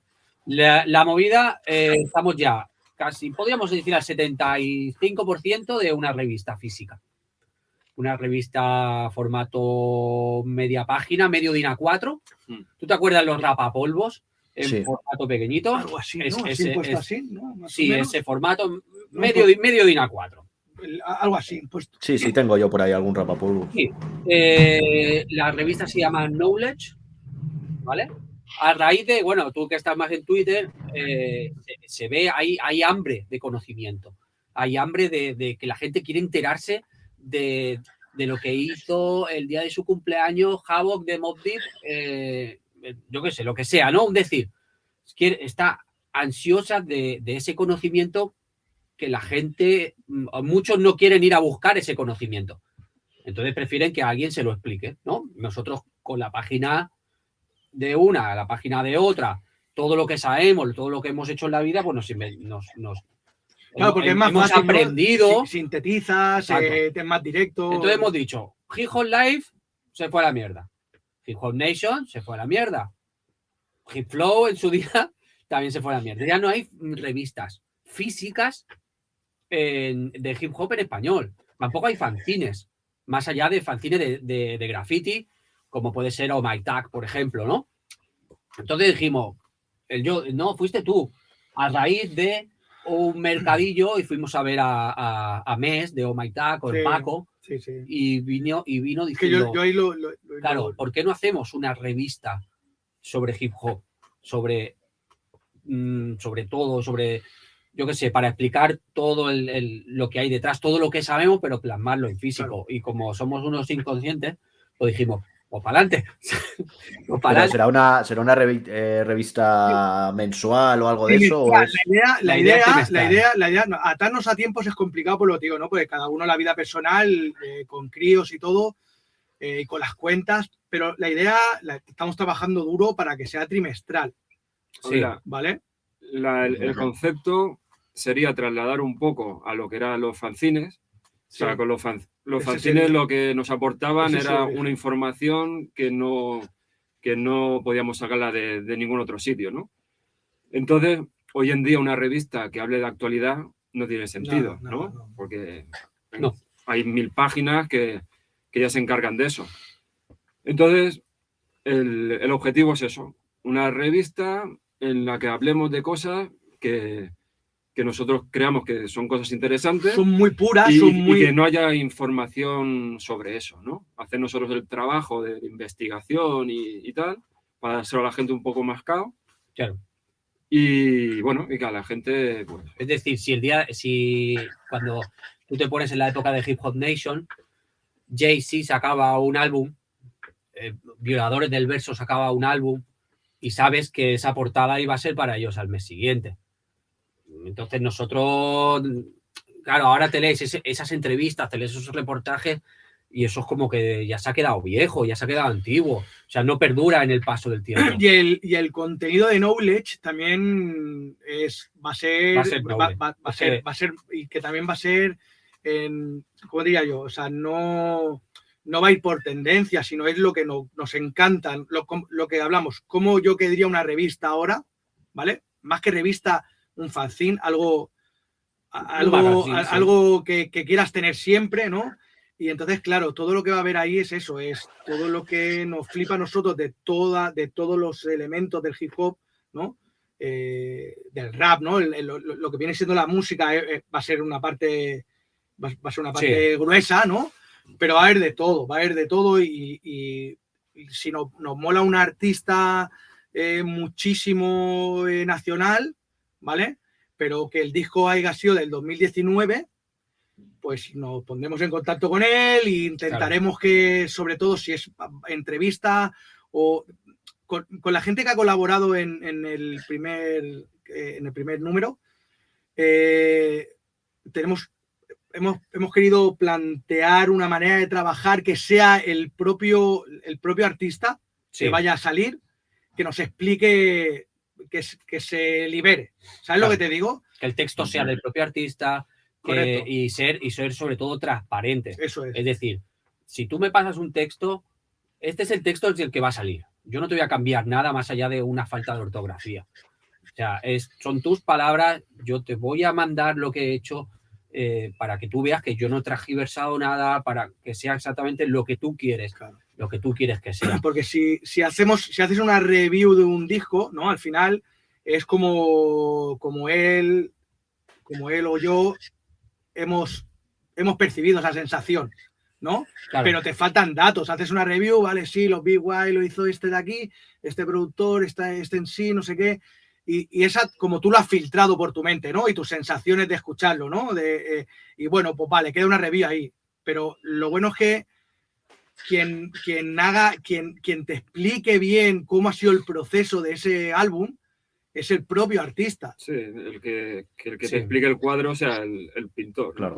que cuando tú escuches ese álbum, ¿no?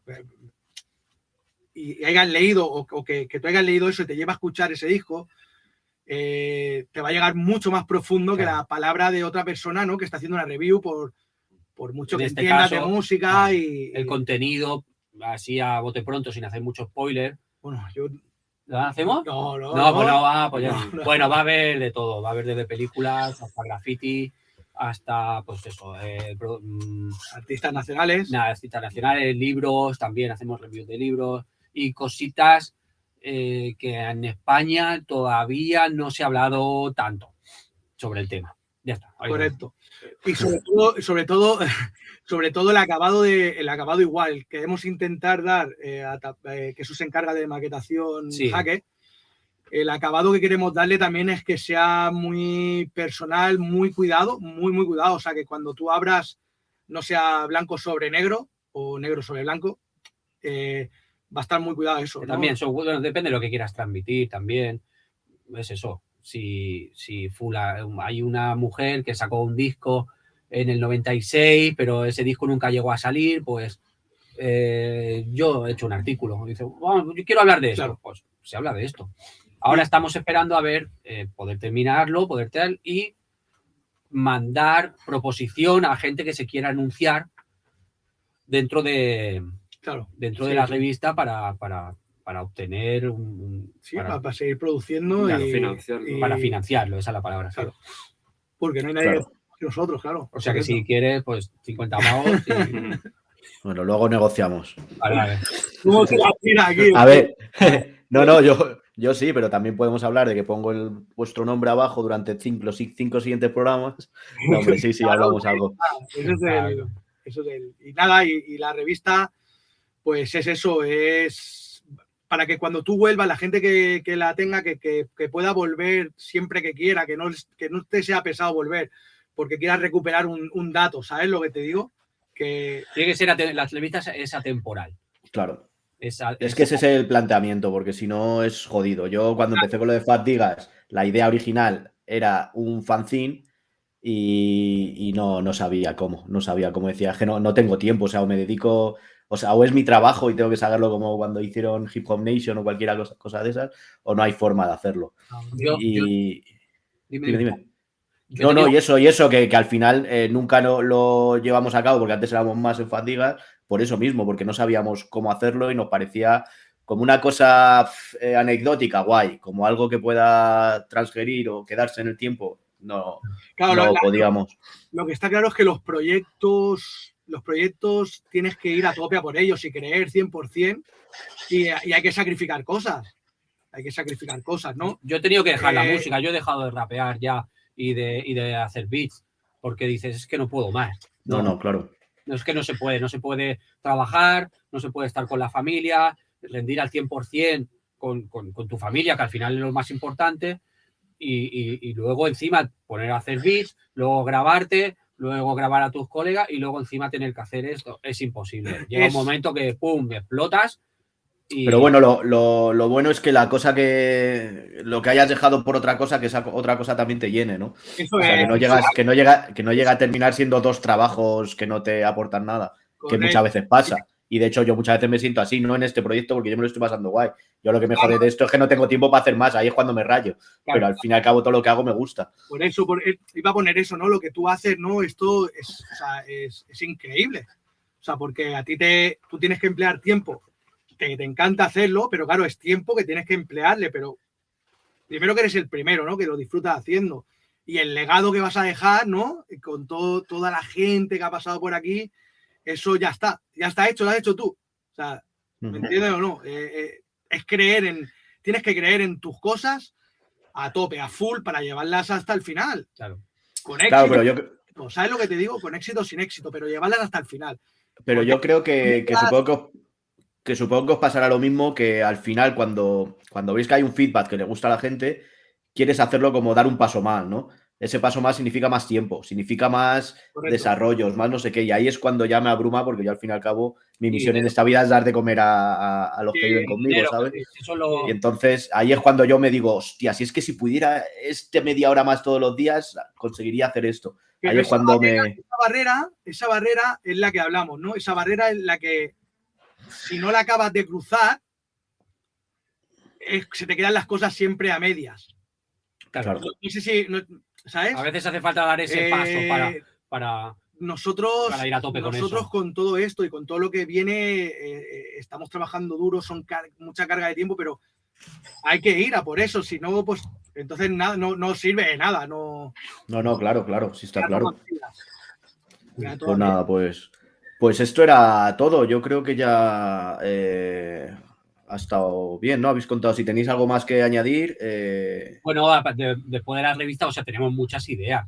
Tenemos muchas ideas, pero ya todas las ideas que tenemos es ir a lo físico.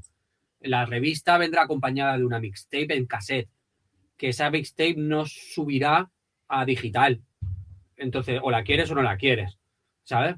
Y, o a lo mejor si subís, si sube en digital será cuando ya la hayamos agotado, por ejemplo. También estamos mirando que el primer número lleve un detallito que no podemos contar y que será exclusivo también de, Claro. de esa tirada de primer número. Luego tenemos proyectos pues, de más libros, de poder hacer un libro de, de Wu, por ejemplo, eh, de todo. Yo, por ejemplo, ya porque, porque pude parar, pero yo hice una base de datos de todos los álbumes de- del hip hop de la vieja escuela en España, es decir, del 90 hacia abajo. Todos los discos, eh, referencias, eh, colaboraciones, por ejemplo, pues eso se, para poder sacar en un futuro un libro. Una, una base de datos, una guía. ya. Son proyectos que están muy chulos, vas trabajando en ellos y llegará O sea, un momento que salgan. Eh, eh, Reunited la hemos formado para seguir trabajando y ofrecer cosas sobre el hip hop que nosotros queremos y, Claro. y queremos que la gente las disfrute. Sin ¿sabes? descartar productos externos. Si ahora mañana nos vienes tú y dices, hostia, que he hecho esto, ¿os interesa? Pues entonces ya veremos si eso también estaría súper chulo.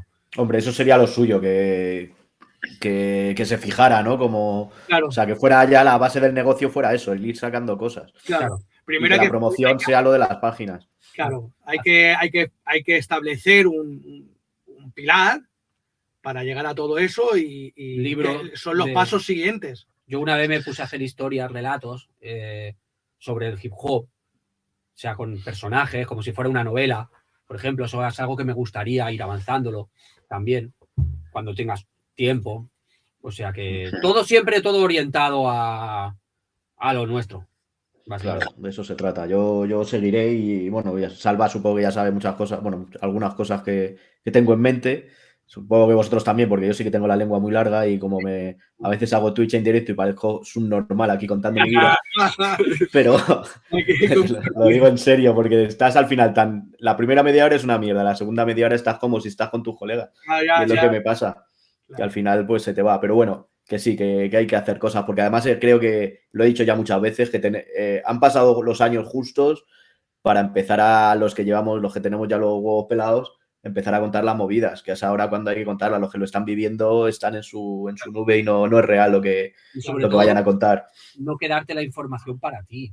Es que ese es el principal, el, pri- la- el principal eh, aliciente que tenemos. Es decir, nosotros la información nos gusta compartirla, nos gusta expandir lo que ya sabemos. sea que, y hay gente que no, hay gente que dice, hostia, pues no, esto no Sí. se lo voy a decir a este, porque. No, no, es así, es así. Y además, justo con lo, a lo que yo, en lo que yo me centro, que son los primeros discos, los primeros artistas y tal, que es lo que más me, me gusta, aunque toque algunas otras cosas, eh, sí que ahí tenían todo callado. O sea, ha sido impresionante lo que nadie sabía ni de maquetas, ni de grabaciones, nadie sabía nada, ni de fotos, ni de nada. Y han tenido que ser ellos mismos lo que lo digan, porque era imposible llegar a, a eso. ¿Tú te acuerdas cuando Fulanito no te quería grabar la maqueta de. Sí, sí. ¿sabes? Y tú decías, pero tío, y no, que no, que no, que esta no te la paso, que esta no te. Sí, sí, Pues, sí, sí. eh, de esto va. O cuando te grababa la cinta, te grababa el peor grupo que tenía. ¿sabes? Eso es verdad. Oye, grábame algo y te grababa la peor mierda que tenía. Pues. Sí, pero es que incluso en la época del carteo, eh, bueno, no sé si vosotros carteabais con gente, la gente tenía su lista, ¿no? Yo tenía mi fotocopia con las maquetas que tenía y eso siempre iba añadido a- a- al manuscrito, ¿no? De contarte tu- tus películas. Y había gente que sí que tenía cosas y que te decían que eso no, es que esto no me dejan que te lo pase. Yo decía, joder, pero es que solo, solo quiero eso, solo quiero eso, lo demás me da igual todo lo que tiene. Es que en la época te rulaban la cinta de turno y el que te la daba ya te decía, ni se te ocurra que te la doy porque tú eres mi colega, ¿sabes? No, Claro. no la rules. Ya, ya, ¿sabes? Ya ibas No, condicionado. yo en la época del cartero. y tú nunca- la rulabas al otro, lo y- decías lo mismo. Y habían CDs que no salían de casa. ¿no? Sí, Te decían, no, ese no. ese no se Si quieres esto, sí, pero ese. ya ves, ya ves. Bueno, no, no, no la conocí porque yo tendría yo 10 años. joder, pues hubiera disfrutado porque todo esto que estáis haciendo y lo que estoy haciendo yo y más o menos no tiene mucho que ver, pero sí que es el, el mismo espíritu, ¿no? De, de ir conociendo a gente y demás. Sí, Que si quieres nos, escribimos, nos- escribimos, ¿eh? Hombre, yo si me pasas tu WhatsApp no paso ya de ir a correos, que lo odio ir a correos a enviar cosas. Yo no- una última cosa volviendo al libro. Sí, sí. Para hacer el libro, para sacar determinada información, hemos hablado con, con Crazy Legs, con Henry Chalfan, con. ¿Con quién más? Con Tila Rock, Con. Tila Rock, Canchu. con Tony Touch. O sea, para sacar Gran información. Mastercard. Hemos contactado con un montón de gente que a- me refiero a lo que tú dices, que lo bonito es. Claro. Gran Mastercard nos envió su hebilla, pero no era esta hebilla, era una. ponía Wild Style. Sí. Dice, pero, a ver, ¿qué qué sentido tiene? No, y no, no, no le hemos sacado Sí. la hebilla de Gran Mastercard, ¿eh? Sí, Están chalados, ya te lo digo. Que nos hizo un montón de ilusión y cuando vimos la villa dijimos, hostia, es que no es esto.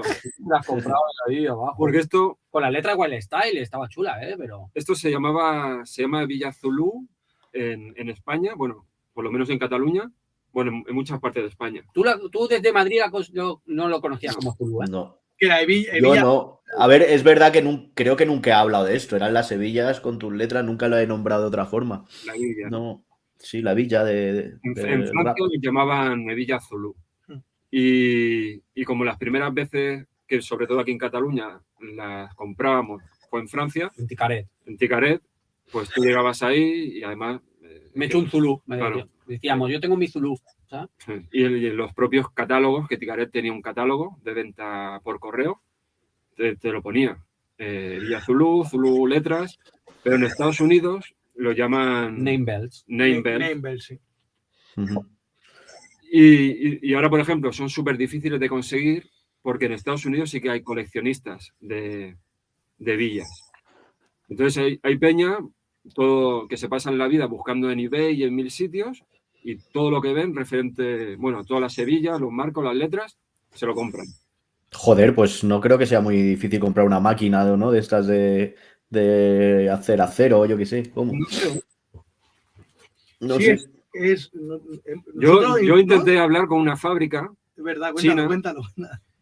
eh, que en teoría era una de las que, china o coreana, que en teoría era una de las que en su día hacían la Sevilla, y me dijeron que, que me salía muy caro porque tenían que hacer los moldes. O sea, era como si ya no tuviese los moldes. Ya. Me explicaron que su sistema era de, bueno, era- una, una fundición o estampación en caliente, no me acuerdo. Bueno, que tenían que, ellos trabajaban, hacían moldes de letras, le, met- le metían líquido, o sea, el metal fundido, y, a- y ahí iban haciendo letras. Y me dijeron que me saldría súper caro porque me tendrían que hacer los moldes porque no tenían moldes ya. Claro. Sí, sí. Eh, o sea que a lo mejor sí que no existe esto Eso ya. es como cuando volvió el cassette, que todas las fábricas mm, vendieron todas sus máquinas y el tío que se quedó con, con la fábrica de cassette y con las máquinas, pues se empezó a forrar. Porque todo el mundo quería ir a hacer. Claro. Y solo había una o dos fábricas en el mundo que pudieran hacer cassettes. Claro. Ahora, obviamente, hay más, pero en aquella época, al principio, era Eso es cuestión de dar con gente, no sé, hacen todo tipo de cosas en metal, ¿no? De colgantes y de cosas. Alguien, incluso en España, habrá gente que se dedique a, a hacer eso. Hombre, la verdad es que lo que es una mierda es eso, que son 28 letras, tendrás que hacer más números, más. que al final son muchos moldes, que no es uno con tu logotipo. Claro, claro. Claro, ahí está el problema. No nos piques, no nos piques, Por, porque, porque por corte él, por, él se pone a hacer. corte por láser sabemos que se pueden hacer. O sea, tú puedes hacer en una chapa de 3 metros por 3 metros Y corta. todas las letras Pero- que quieras, aprovechando muy bien el espacio. Tú, tienes, tú Pero- trabajas en una chatarrería. Sí. Tú podrías fundir. No, no, mira, Quita porque en el proceso de, en el proceso de, de a veces que poníamos eh, cosas de villas, nos llegaron a pedir hebillas. Sí, nos Claro. llegamos. Hombre, es lo normal. Yo ya te digo que, que yo tuve 3, 4, 5 o más años buscando mi hebilla en la época esa. Y al final, pues no sé, ya te digo que no me acuerdo, supongo que sería en, no me acuerdo, en tiempo libre o en, o en tribu urbana, supongo que en un Ah. momento dado, pero sería, yo creo que serían del metro, ¿eh? pueden ser. Pero es que me suena a mí que metro lo me enteré más tarde, o a lo mejor era él y todavía no lo sabía. Si o no lo era, si era, lo distribuía pan caliente. que Es que lo de pan caliente sí me enteré, pero cuando lo compré yo se lo compré al pibe directamente. Yo no me acuerdo, si no me dijo que era pan caliente ni pan. Lo único que hacía era de distribuidor. Sí. Era, el, Por eso, mayor- por eso. Era el mayorista en este Mira, caso. en, en Madrid sí que hay una tienda que todavía les queda algo de stock, que está en Móstoles, ¿cómo se llama? Green Paris o algo así, ¿te suena? No. Pues Yo sí. sé que Móstoles, Fuenlabrada y todos esos sitios todos tenían una o dos tiendas o tres tiendas incluso, pero yo como no me movía Una por ahí, no. a día de hoy tienen algo de stock y se llama Green, Green Paris, me parece. Pues me acercaré a ver si tienen mis letras. Green Paris. Tienes unas pocas, ¿eh? Tú te costará pasta, ¿eh? No, no, no joda, no joda. Yo, yo lo que firmaba era N-O-O-H, que era lo que tenía yo en mi hebilla. Vale, vale. Y de hecho, si me quitaba una O, mejor. Esta hebilla es lo que tienen en el mostrador. Se pone Sex Museum y, esa- el Green Paris en Móstoles. Es foto actual de... Foto de stock actual, o sea que ahí quizá, quizá tengan. Son los únicos que les queda algo. Sí. Pues nada más, esto creo que, que es todo. Que muchas gracias por, por pasar un domingo aquí. Muy bien. Y darle las gracias a la gente que, Sí. que, que ha comprado el libro y que ya están en las reservas, que hay un montón de gente que ya, ya lo tiene reservado. Darle las gracias. A todos. Nada. Guay, guay, pues nada, ya. Ah, no, que Supongo- hacíamos porque queríamos venir aquí, de verdad, ¿eh? Sí, es que sí, yo la había hablado con Salva. De hecho, queda pendiente. Lo que pasa que, que, bueno, eso ya sería otro tema de hablar un poco de la serie, mm, de debatir sobre la serie, más que de hablar. Yo vi un momento que te la iba a sacar, ¿eh? pero es que eso. Ya, claro, es que eso ya es un tema que. Quiere mucho saber qué hay de verdad y qué hay de mentira. Y yo Claro, eh, yo, yo, el, yo el primero, ¿eh? Yo el primero, que flipo con todo tanto que digo, no. Pues hay hay que bajarse verdad. un poco. Hay mucha verdad. sí. hay mucha verdad. ¿eh? Vale, vale, pues eso, a ver si un día quedamos, me lo preparo un poco. Ahora que yo me la vi en, en el móvil y con subtítulos, o sea que. y trabajando, o sea que fue jodido. Pero ahora ya a ver si me la veo en español tranquilamente. Y quedamos un día y hablamos sobre vuestros amigos. Muy bien, muy pues bien. nada, tío, cuidaros mucho, ¿vale? Igualmente. Gracias, igualmente. Gracias. Venga, un abrazo, tíos. Chao.